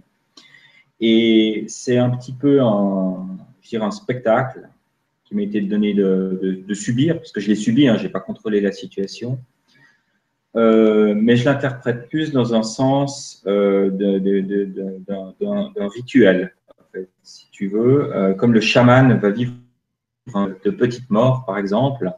Personne ne devient pas chaman du jour au lendemain en général il arrive un accident ou un incident, et là, il renaît, tel le phénix, il arrive avec des, dons supplémentaires ou des capacités pour aider sa communauté. Je le mets un petit peu dans ce, cadre-là, ce qui m'est arrivé. En fait, cette visite, en fait une visite qui était une visite symbolique télépathique. Bon, déjà télépathique de par le message, mais symbolique avec euh, cette menace pour dire voilà, tu, meurs un moment, parce que c'était une menace qui était assez, violente, hein, de, de, mort, hein, qui m'a été faite. Hein je, pensais que j'allais mourir sur le moment, pour, euh, si vous voulez, signifier une étape importante dans mon parcours ufologique. Voilà, parce que je, vais peut-être encore faire peut-être une révélation beaucoup d'ufologues sont manipulés par le phénomène. Et je pense en faire partie aussi. Je pense que beaucoup d'ufologues, ils le savent ou ils ne le savent pas, sont, jouent le jeu que veut leur faire jouer le phénomène ça paraît voilà, vague et un peu étrange comme ça. Bon, ouais, ça, ça peut être ça. Moi, ça me fait penser à tout à l'heure quand tu disais. Euh, mais je pense que d'une certaine manière, beaucoup d'ufologues sont en, on va dire, en mission ou sont téléguidés, mais comme beaucoup de témoins par ce phénomène, pour euh, comment dire ça, faire passer certains messages euh, qui visent les intérêts du phénomène, mais je pense que les intérêts du phénomène est commun avec le nôtre et quand même bénéfique à la fin puisqu'on parle d'élévation de la conscience. Mais je pense qu'il y a quelque chose de cet ordre-là et si ce Men Black est apparu à ce moment-là de mon parcours ufologique et dans ce contexte-là, c'est qu'il voulait signifier quelque chose d'une manière symbolique. Voilà. Mais c'est mon interprétation et je peux me tromper. Oui, ça peut être ça, ça peut être aussi, euh, tu sais, tout à l'heure quand tu disais que euh, les personnes euh, qui, qui, vivaient un contact ou, une interaction avec un, un, objet volant non identifié ou un pan ou voilà, avaient euh, certaines caractéristiques communes, dont notamment ben, peut-être euh, des, des, traumatismes dans l'enfance ou des choses comme ça. On sait très bien que vivre ce genre de choses, ça forge un caractère, ça, ça modifie un petit peu euh, la, la, conscience, en tout cas la petite vie tranquille qu'on aurait pu avoir, mais en même temps, mmh. ça renforce énormément. Et, euh, et peut-être qu'à ce moment-là, ce, choc, ce traumatisme de, cette rencontre avec ce Man in Black t'a aussi donné une puissance supplémentaire, une force supplémentaire, parce que quelqu'un d'autre aurait peut-être, euh, serait peut-être mis à genoux, aurait plié de, devant ça, mais le fait d'avancer malgré le fait d'avoir vécu quelque chose d'aussi traumatisant que ça, c'est tu deviens deux fois, trois fois plus puissant et, trois fois plus volontaire et courageux et avec cette envie d'y aller à fond parce que tu n'as plus rien à perdre à partir du moment où on te dit euh, qu'il y a une menace sur ta vie. Donc si, si à ce moment-là tu t'en fous, c'est tu n'as plus peur de rien. Donc euh, là tu peux aller très loin. Donc peut-être que c'est un plus, Bon, je suis tout à fait d'accord avec, ton analyse, sauf que dans mon cas, ça s'est un petit peu passé différemment. C'est-à-dire que suite à l'observation, c'est un peu comme dans le film Men in hein, finalement. Suite à sa visite, j'ai continué à suivre la conférence normalement, mais si on retrouve ce, ce type de réaction aussi dans les observations devenues, c'est qu'à la fin de la conférence, parce que j'étais avec un ami, je lui ai dit, mais tu, as vu, un mec qui est rentré, et puis il s'est pas passé quelque chose de bizarre. Enfin, oui, il y a quelqu'un qui est rentré, et quoi j'ai dit, bon, je vais peut-être m'arrêter là, j'ai déliré. C'est ce que je me suis dit sur le moment. J'ai dit, bon, tu un moment d'absence, je sais pas ce qui se passe, c'est grave, enfin, voilà. Et j'ai évacué l'expérience.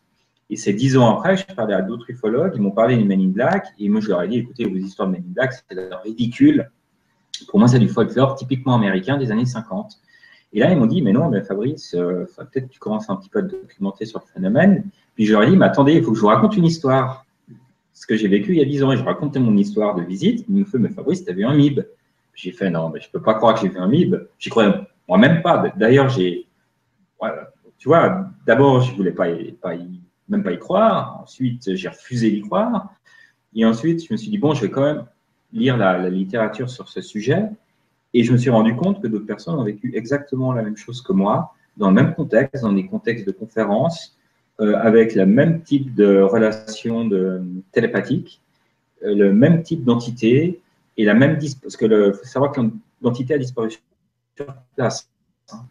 Donc ça c'est typique des MIB. Donc j'ai fait une, une, une, visite de MIB typique, on va dire. L'entité a disparu sur place, c'est ça? Il y a une petite coupure? Oui, elle a disparu sur place, ouais, effectivement. L'entité le, est passée derrière moi et ensuite a disparu. Je suis retourné, elle n'était plus là, donc euh, elle ne pouvait pas partir. Hein. Il y avait un mur. Euh. Ah ouais, c'était vraiment que pour toi, quoi. C'était non, mais c'est encore une fois, c'est un phénomène qui se manifeste à certaines personnes euh, dans un certain contexte, qui est totalement maîtrisé par le phénomène. Les apparitions de vie n'apparaissent pas à n'importe qui, n'importe quand, n'importe comment. Tout est calculé, paramétré. C'est pour ça que c'est histoire de crash de vie. Pour moi, c'est tout simplement pas possible parce que le phénomène ne se comporte pas comme ça. C'est un phénomène qui maîtrise tous les paramètres de notre environnement. Les gens, il faut qu'ils le comprennent. Et ceci explique beaucoup de choses. Ceci explique aussi pourquoi on n'a pas de preuves. On devrait avoir des preuves. Non, on en a. A des preuves qui soient indiscutables. On ne les a pas. Il y a une raison pour ça. Soit le phénomène vu phénomène qui maîtrise absolument tout. Et les exemples que j'ai donnés là, par exemple avec le Men in Black, euh, montrent bien que malgré le fait qu'il s'est manifesté une vingtaine de personnes en rentrant dans la salle, finalement, il a fait son show à, moi, pour des raisons en fait que je peux expliquer de par mon parcours d'ufologue et de témoin. Il a disparu sur place. Fin de la conférence, je peux vous dire, il n'y a personne qui en parlait. Moi, je me suis retourné, j'ai parlé à mon ami, j'ai regardé autour de moi. Il y a même, je me souviens qu'il y a même un gars avec une caméra qui filmait je voulais, je voulais pas leur dire, vous avez vu un mec, un mec en Men in Black qui a disparu sur place. Mon dit, celui-là est encore plus cinglé que le conférencier. Donc j'ai dit, bon, je vais, j'ai déliré, quoi. Et au bout d'un moment, euh, voilà. Mais ouais, voilà, c'est ça le phénomène ovni. C'est beaucoup plus, plus étrange et complexe qu'on imagine. Oh oui, merci beaucoup, merci pour ce partage. Je ne savais pas, Tito. Alors merci beaucoup. Ah en tout cas, le, fait que ce soit dit comme ça, euh, euh, c'est impressionnant. Et ouais, c'est un sacré parcours de vie que tu as choisi de vivre, qui s'est imposé à toi en même temps. un peu les deux. Je crois qu'on le choisit. Je crois qu'on le choisit en partie. Alors, on poursuit avec Christophe qui nous dit Nos gouvernements sont-ils sous influence de certains extraterrestres dans le style des reptiliens ou d'autres? On parle beaucoup de cette influence sur les, les, gouvernements, des contrats qui auraient été faits avec les petits gris notamment. Bon, euh, j'ai pas d'éléments qui viennent euh, supporter cette hypothèse, à, mon sens, encore une fois, d'autres diront le contraire. En ce qui concerne la rétro-ingénierie, euh, on dit que certaines de nos avancées, comme le laser, le micro-ondes, etc., euh, voilà, relèvent de technologies extraterrestres qui ont été récupérées et qui ont été développées ensuite. Je crois que l'histoire des sciences et des inventions montre que les êtres humains dans ces cas-là, pour les cas du laser ou du micro-ondes, ont été capables de créer tout ça sans, l'aide, sans une aide extérieure extraterrestre, comme le, microchip, tu sais, les, cartes à puce et tout ça. Donc, je, vois qu'on n'a pas, en tout cas, de preuves matérielles euh, d'un, tel accord. C'est vrai qu'on a parlé de, c'était en 1987 avec John Lear, par exemple, ou Milton Cooper, ou William Cooper, qui parlait en fait d'un deal entre les gris et le gouvernement des Américains. Ce, deal était, ben, en fait, les grilles euh, pouvaient se permettre d'enlever des milliers d'êtres humains en échange d'une technologie qui donnerait aux, Américains. Euh, donc moi, euh, ça, j'y crois pas parce que tout simplement, c'est pas, c'est pas documenté, on n'a pas de preuves. Et maintenant, on a du recul, donc j'y crois pas. Après, on a parlé aussi de, rencontres entre Eisenhower, les gris ou les grands blonds en 1957. Il y a beaucoup d'histoires qui circulent là-dessus. Euh, je ne vois pas, je vois pas d'influence extraterrestre dans les agissements stupides de nos gouvernants. C'est vrai qu'ils sont de plus en plus. Moi, je regarde, je m'intéresse beaucoup à la politique et l'économie. Je vois comment on voit le monde, mais je, ne suis pas le seul hein, à observer ça. Je me, je me dis, en fait, c'est vrai, oui, le monde est de plus en plus complexe, surtout depuis la, la, chute du mur de Berlin. Les enjeux sont de plus en plus grands. On est dans un monde mondialisé, complexe, globalisé avec des intérêts qui sont multiples et divergents, et beaucoup d'antagonisme. Mais quand je vois nos gouvernements, des, des décisions qui sont de plus en plus stupides. Alors, je n'arrive pas à imaginer que les extraterrestres soient derrière. Je ne veux pas faire vite rentrer dans des sujets polémiques, je crois que ce n'est pas l'endroit. Mais euh, ce que j'observe, par exemple, actuellement, avec les crises actuelles, je ne parle pas d'écologie, mais je parle de crise, on va dire, euh, ouais, géopolitique, je me dis, je vois pas des extraterrestres là derrière, c'est trop stupide. enfin, c'est mon point de vue. Hein. Donc, d'un point de vue technologique, non. D'un point de vue des décisions qui sont prises par les gouvernements, non plus. Euh, donc, je vois pas d'influence néfaste des reptiliens à la, David Icke, personnellement. Voilà. Et je pense pas que la reine Elisabeth est une reptilienne, euh, ni George Bush senior.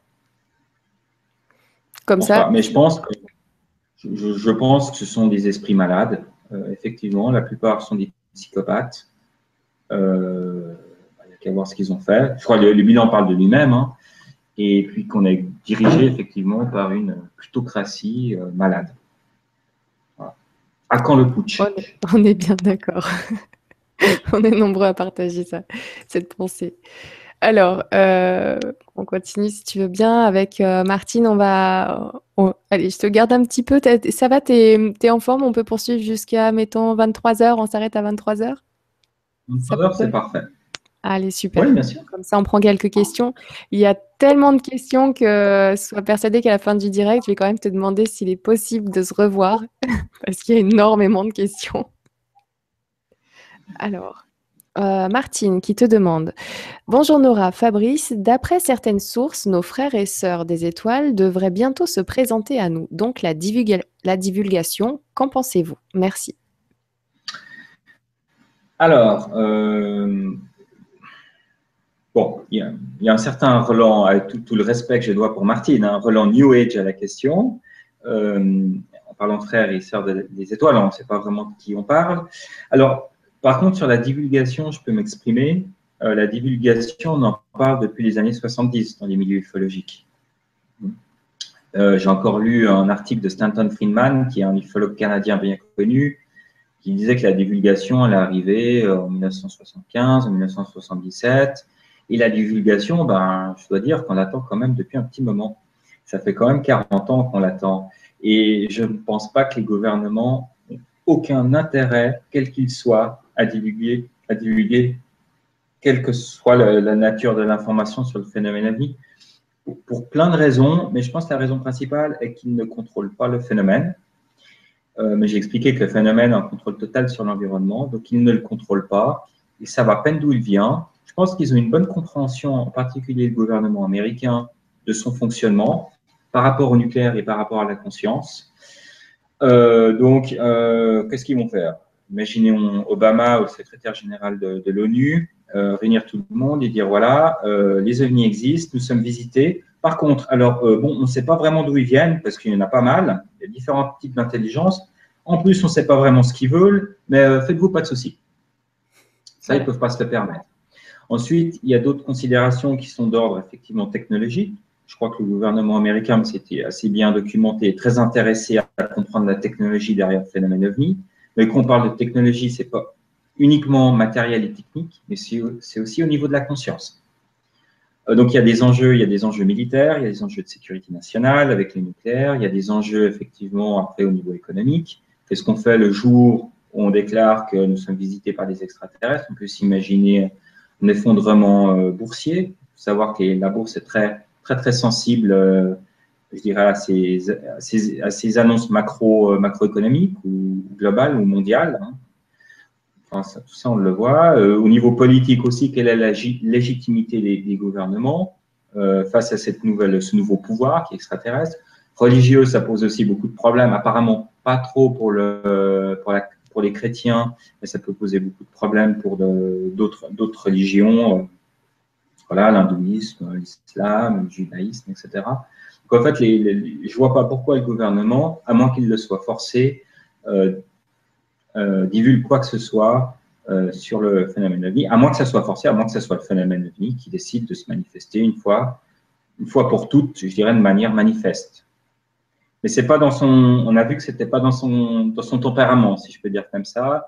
Euh, il agit d'une autre manière. Ça prend du temps. Peut-être que peut-être que c'est le but, mais euh, voilà. C'est et en plus comme on n'a pas la même notion du temps, euh, ça se trouve la, la, la prochaine divulgation, on a l'impression que ça va être demain, puis finalement non. Sur une autre conception du temps, c'est peut-être dans 30 ans, 50 ans, 200 ans, mais ça, ça vient tout doucement avec des manifestations nos vies de plus en plus fréquentes. La question, c'est est-ce qu'on est prêt? Est-ce qu'on est prêt?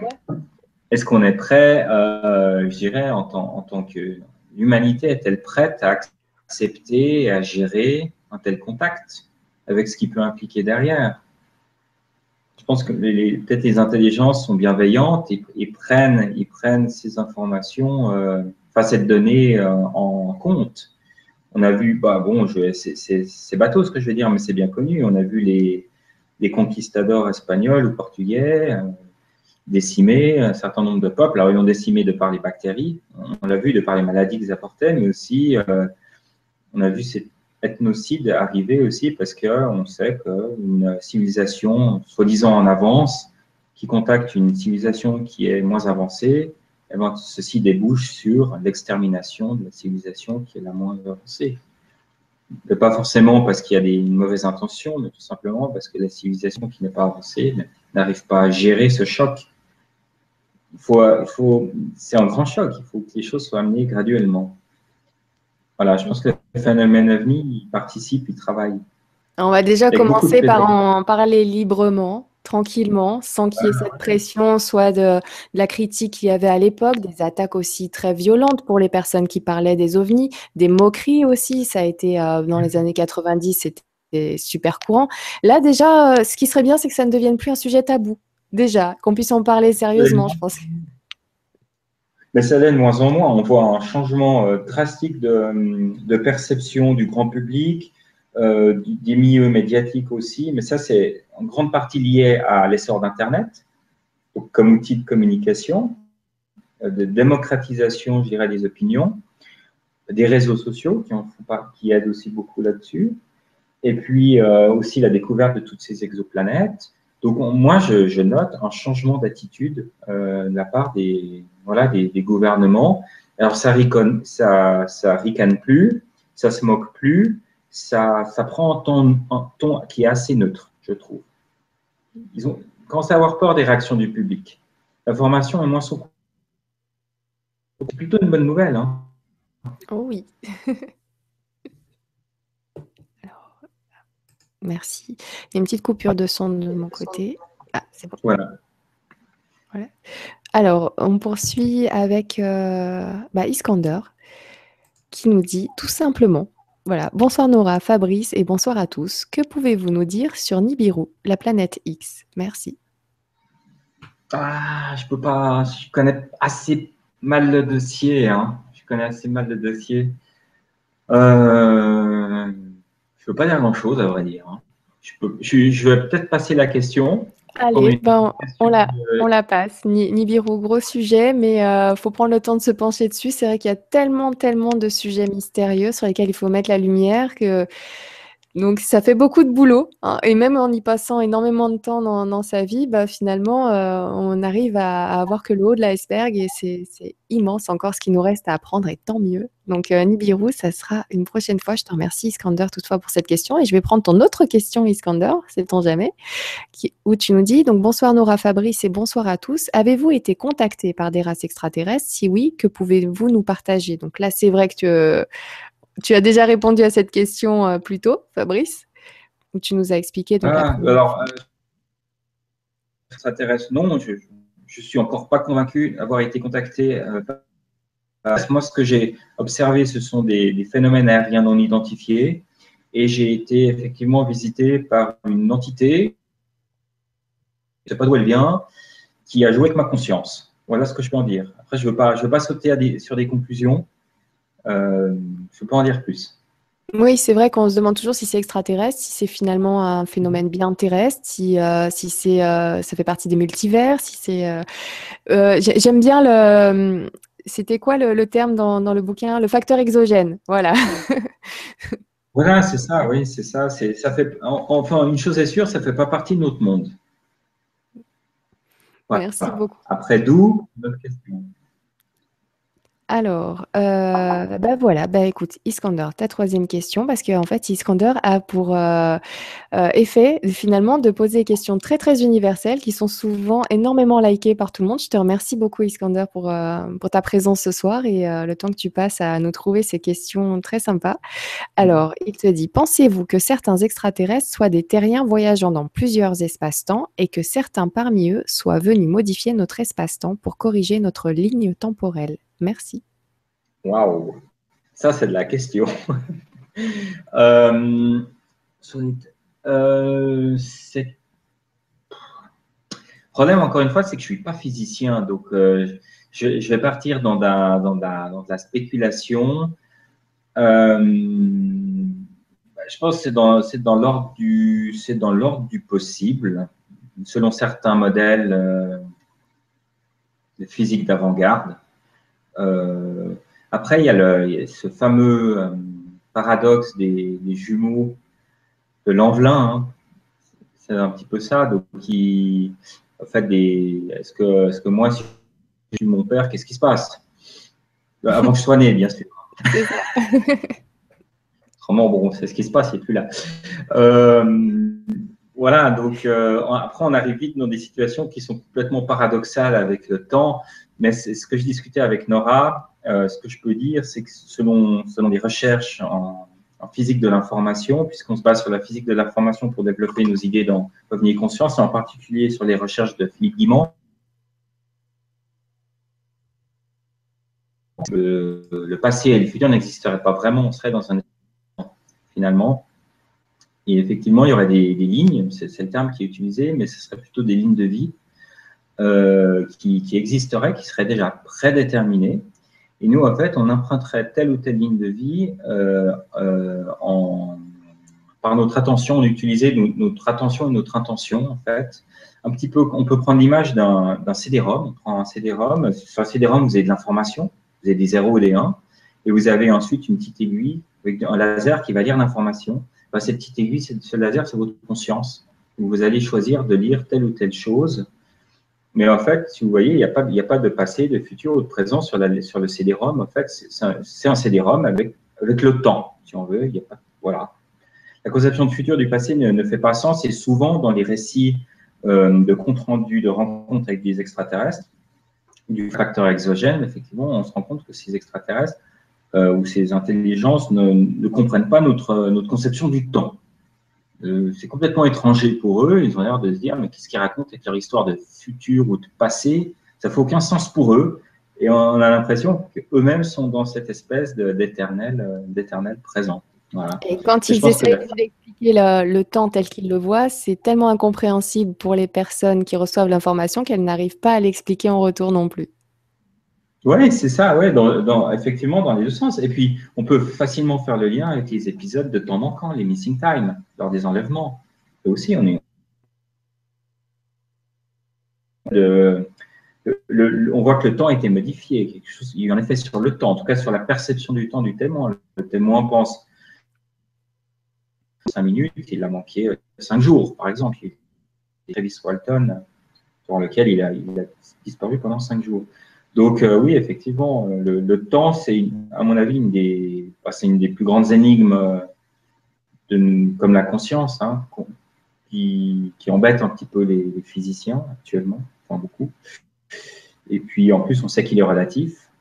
Puis apparemment, il n'existerait pas vraiment. Ce serait une illusion. Hein. C'est ce que nous disent les, bah, écrits, euh, les écrits bouddhistes. C'est ce que nous disent les écrits euh, de, l'Orient, en fait. C'est-à-dire que le temps, c'est Maya, en fait. C'est une, une, illusion, finalement. Donc voilà, donc tout ça est possible, ouais, effectivement, mais je crois que personne ne peut réellement répondre à cette question actuellement. Voilà, donc si vous êtes en retard au travail demain, si vous êtes en retard au travail demain, dites à votre patron, mais le temps, c'est qu'une illusion, c'est. voilà. La pointeuse est faussée d'office. Mais c'est vrai qu'on tend à partir plutôt dans, ces nouveaux, ce nouveau paradigme, même nous. C'est vrai qu'avec ces nouvelles données, avec euh, les, recherches qui continuent à avancer euh, dans ce domaine, c'est très très intéressant de voir que finalement, euh, ce temps est, plus, vraiment plus important que ce qu'on croit et, en même temps peut être totalement inexistant et insignifiant, enfin en tout cas tel qu'on l'imagine très intéressant. Mais ça me rappelle aussi des, des personnes qui ont été enlevées, qui sont revenues croyant qu'ils étaient partis simplement une heure, qui ont eu un missing time, comme tu disais, beaucoup, beaucoup plus long, et qui reviennent avec euh, un, corps déshydraté. En fait, ils, étaient finalement, le, physiquement, le, corps euh, avait vécu beaucoup plus de choses que pendant une heure. Ça avait duré plusieurs jours et il manquait d'eau, ils avaient soif. donc voilà, c'est aussi intéressant de voir que même physiquement, il y a un impact parfois euh, étrange par rapport au temps qui passe. Oui, c'est pour ça que je parlais de perception du temps dans le cas des, abductés. Le, temps continue à s'écouler pour eux. Hein. On a le cas du caporal Valdez, tu as donné. Je crois qu'il a été déshydraté, sa barbe a poussé, etc. Dans le cas de Travis Walton aussi. Donc il y a eu un effet effectivement sur le physiologique, sur le, voilà, sur le corps, mais au niveau de la conscience, pas. Pas d'effet. Merci beaucoup. Merci Iskander pour ta question. Euh, ah, j'ai une question intéressante de Sylvia. Alors là, on va regarder son voisin différemment, euh, qui nous dit Bonsoir à tous et merci pour ce thème fort intéressant. Pensez-vous que certains êtres venus d'ailleurs sont actuellement incarnés sur Terre avec pour mission spécifique de propager leur énergie en, évoluant parmi les humains de façon, dirais-je, incognito, entre guillemets? Ouais, on, on a là le, peut faire le rapport avec euh, la question sur, sur Dimitri, euh, qu'on a vu avant, le, Premier ministre russe, hein, Medvedev. Oui, ben, bon, ben, effectivement, il m'est arrivé lors de mes enquêtes d'avoir des, des, comptes rendus qui font état d'êtres humains qui avaient des, des, comportements, je dirais, qui laisseraient entendre qu'ils ne soient pas d'ici, voilà, donc ça peut être, euh, c'est pas forcément sur des attributs physiques, mais c'est plus sur, une manière de se comporter. Et MIB, c'est assez, assez révélateur aussi, je dois dire. Euh, voilà, le MIB qui m'a rendu visite, euh, vu comme ça, il avait tout d'un être humain finalement. effectivement, il y avait des, certains attributs physiques qui étaient, je dirais, assez singuliers. Hein. il, était, il était très blanc, il avait un blafard qu'on trouve souvent chez les, chez MIB un habit qui était démodé, euh, une démarche qui était, on va dire, robotique. Voilà, mais il, pouvait, je dirais, plus ou moins se fondre dans la masse assez facilement. Donc, on a en tout cas, à travers les mythes, des témoignages d'entités humanoïdes capables de se matérialiser, de se dématérialiser dans notre environnement en prenant des, une, forme qui est très proche de la nôtre, même si elle n'est pas parfaite. Voilà. Mais j'ai reçu d'autres témoins qui, d'autres témoins d'êtres qui ne sont pas forcément euh, habillés comme des mibes, qui n'ont pas ce temps blafard, mais qui ont d'autres attributs qui sont, qui sont étranges puis surtout en comportement. Euh, voilà, je dis, ce qui m'a choqué chez le MIB, c'est cette capacité à établir cette connexion télépathique avec moi et à disparaître sur place. Donc, ces genres de choses, en fait, ces attributs, et qui sont les mêmes attributs qu'on retrouve avec les, occupants d'OVNI, le phénomène OVNI en tant que tel. Le phénomène OVNI et les occupants sont également capables de télépathie, également capables de disparition, d'apparition sur place. Donc, ils défient la matière. Encore une fois, on est là dans un cadre de manipulation de l'information qui constitue notre réalité par ces entités.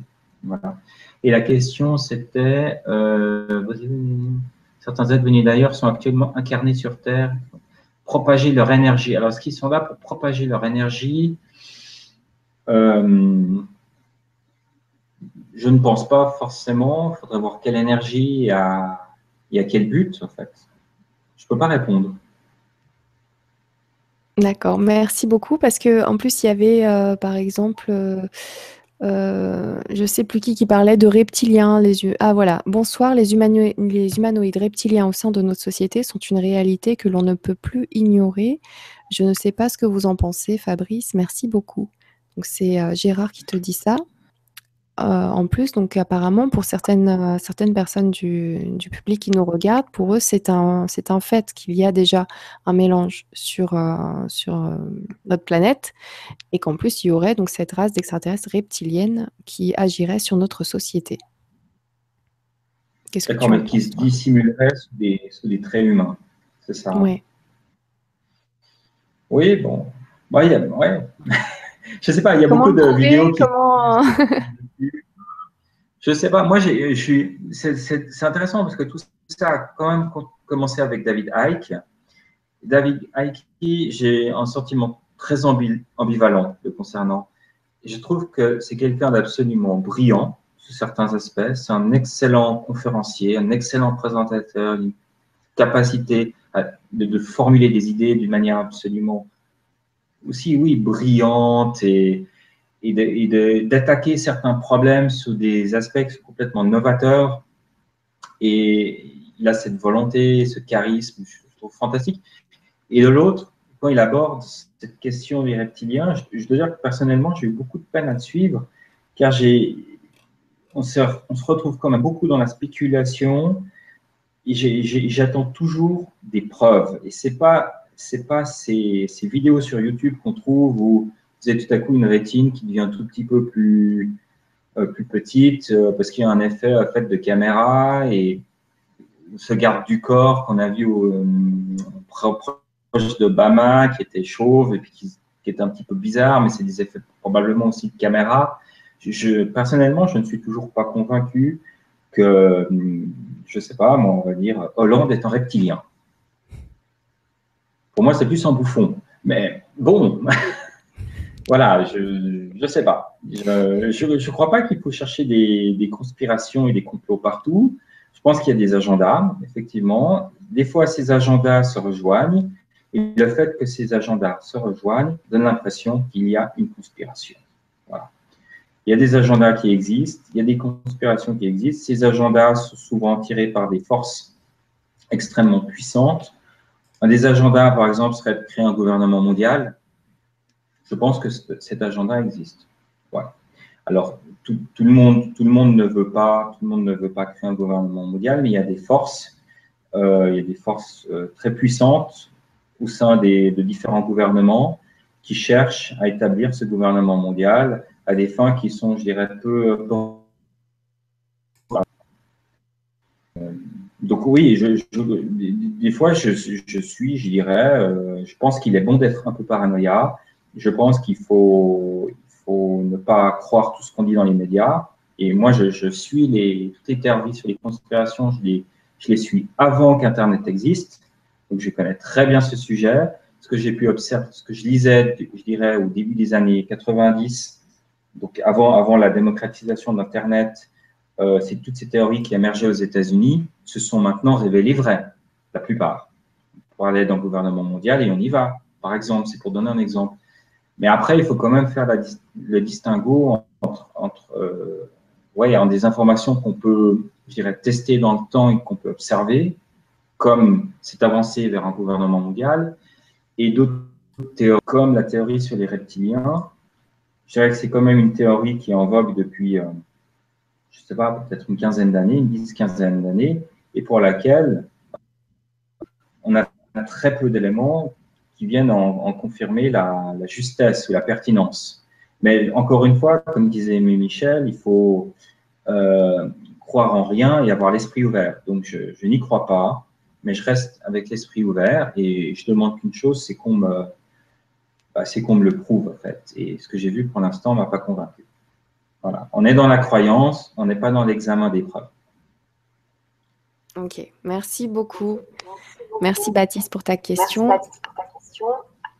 Alors, on va prendre une petite dernière question d'Olive LG. Alors euh, là, ben, pareil, tu n'auras pas le preuve, mais au moins avec les témoignages que tu as pu euh, euh, étudier, est-ce que tu pourrais nous dire, donc il demande bonsoir Nora, bonsoir Fabrice et bonsoir à tous, quelles sont les différentes sortes d'extraterrestres qui nous visitent et que quelles sont leurs intentions? Merci d'avance, donc les intentions, tu en avais déjà parlé. Difficile à dire. Mais est-ce que, euh, est-ce que tu as réussi un petit peu de ton côté à voir combien il y aurait euh, de types d'extraterrestres rapportés par les personnes qui en ont vu, qui en ont rencontré? Mm-hmm. Alors, on a presque autant de types d'extraterrestres qu'on a de témoins. Et en plus, les extraterrestres prennent une forme qui est en relation avec la culture du pays dans lequel il, s'intègre, non seulement une forme, mais aussi euh, un comportement. Je vais donner un exemple. Il y a eu une vague devenue euh, en 1954, pas en France, mais au Venezuela.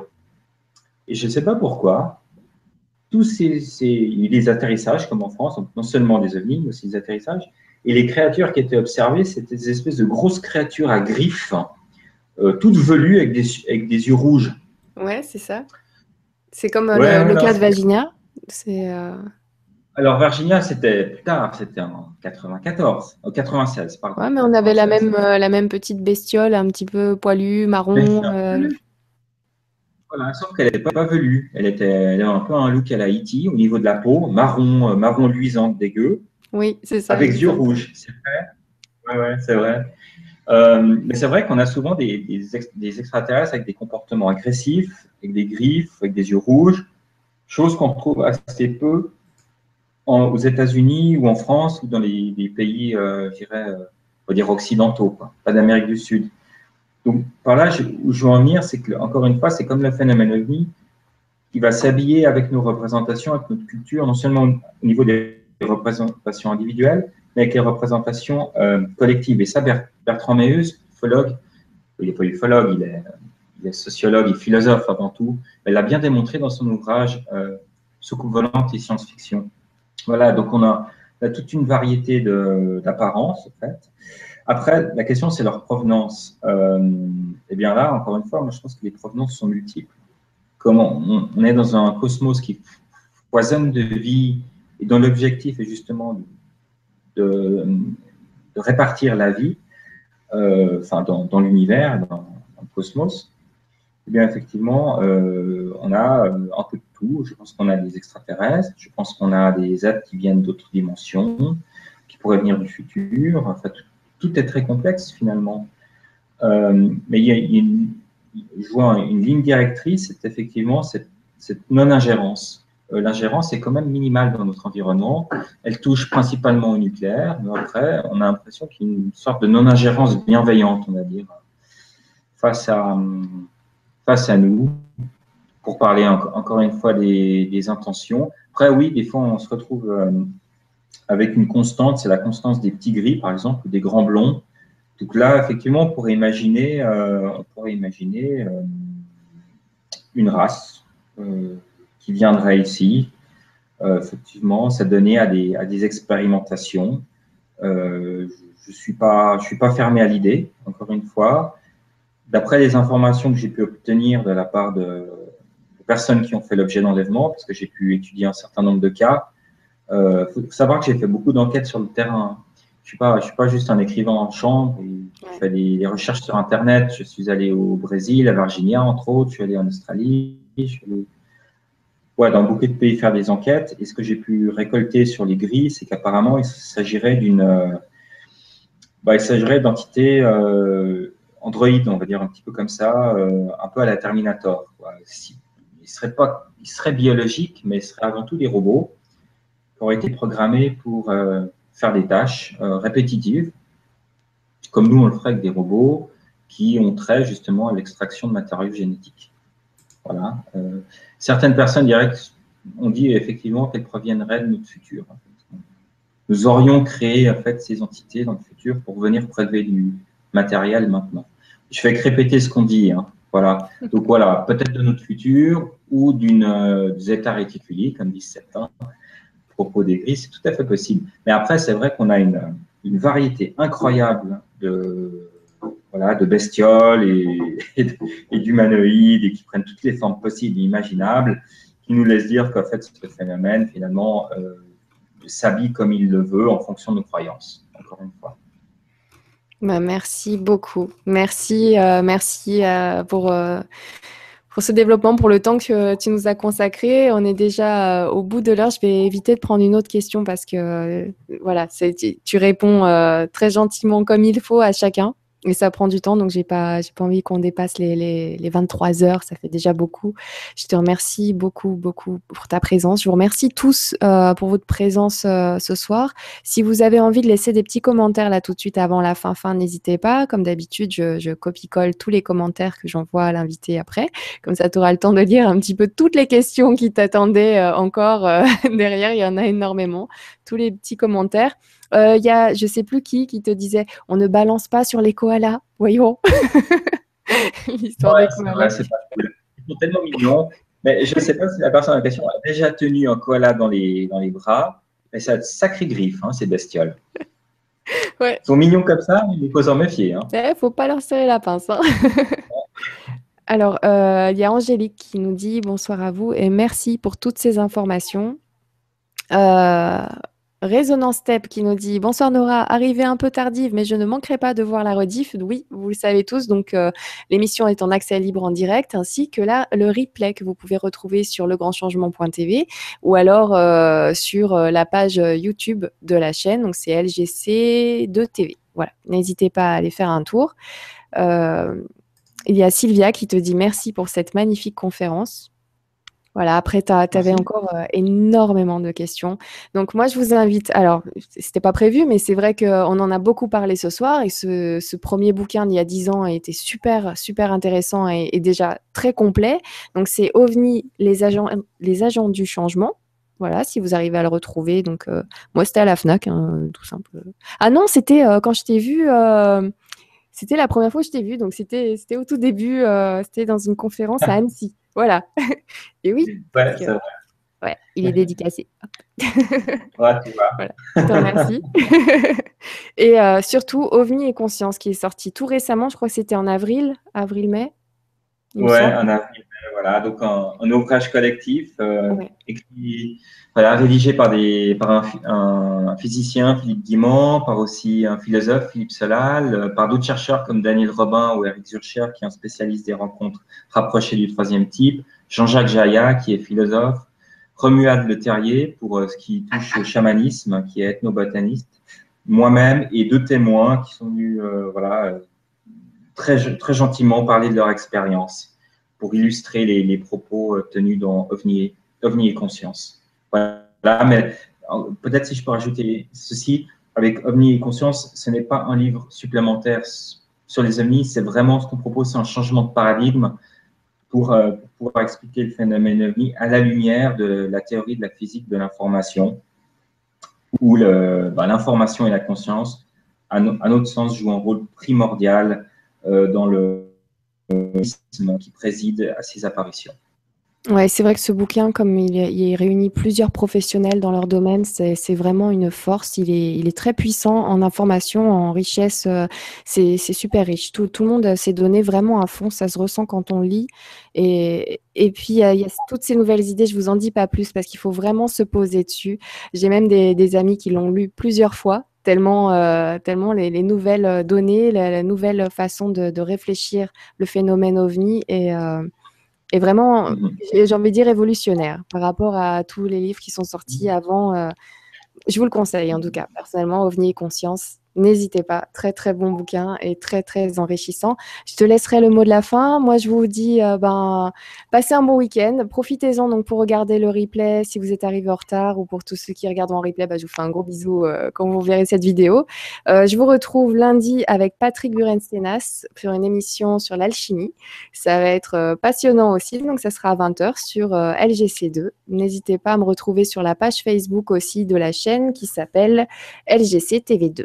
Voilà, je vous remercie beaucoup, je vous embrasse très fort. Merci pour votre présence. Merci encore une fois pour vos questions passionnantes. C'est vraiment vous qui avez fait la soirée ce soir, donc je vous remercie pour votre présence. Et comme d'habitude, je laisse le mot de la fin mon invité. Donc je t'en prie, Fabrice, c'est pour toi. Bon, bah Nora, d'abord, je voulais te remercier, bien sûr, pour ton invitation. Remercier aussi tous les, tous les internautes qui ont posé des, je des très bonnes questions et euh, je vois que c'est très bien écrit. En plus, je vois pas beaucoup de fautes d'orthographe, donc tout ça, ça me plaît beaucoup. Ça montre que le, public est de haut niveau, est engagé, intéressant. Et puis, c'est vrai, le, grand changement, c'est voilà, c'est un, titre qui est évocateur et hum, qui laisse présager beaucoup de belles choses. Euh, bah voilà, Patrick, que tu vas recevoir, est aussi quelqu'un que j'apprécie beaucoup. Euh, j'ai beaucoup d'admiration pour lui. Et puis, effectivement, Internet participe à ce grand changement qu'on a chacun sa, pierre à porter à l'édifice. Euh, voilà, vous comme moi, euh, voilà, c'est vrai d'une certaine manière, moi je donne de ma personne hein, pour, pour l'ufologie. Euh, bah, Nora donne aussi beaucoup de sa personne pour tout ce qu'elle fait et je la félicite et en plus elle le fait très bien, je dois le dire. et puis vous aussi, vous êtes là, vous, vous participez et c'est ça, je dirais, la, la société civile telle que je la conçois, participatif, actif. Vous n'êtes pas en train de vous abrutir dans la télévision, c'est une bonne chose aussi. Moi non plus. Euh, et puis, euh, c'est comme ça que je pense que tout ensemble, on, pourra faire ce grand changement euh, qui va tendre vers un monde meilleur. Voilà. Donc, voilà, j'aimerais vous remercier pour, à tous pour votre, votre gentillesse dans vos questions et puis votre participation active. Et je vous dis à bientôt. Et puis, si jamais, rendez-vous sur le site internet ovniconscience.com. Il y a beaucoup de textes, il y a des vidéos, il y a des conférences, si vous avez envie de creuser la, problématique OVNI, parce que on parle de physique quantique, on parle de spiritualité, on parle de conscience, et, euh, on va, c'est bien au-delà en fait des, des, soucoupes volantes et des petits hommes verts, donc euh, ça, ça participe aussi au grand changement. Voilà. Merci à tous et bon week-end.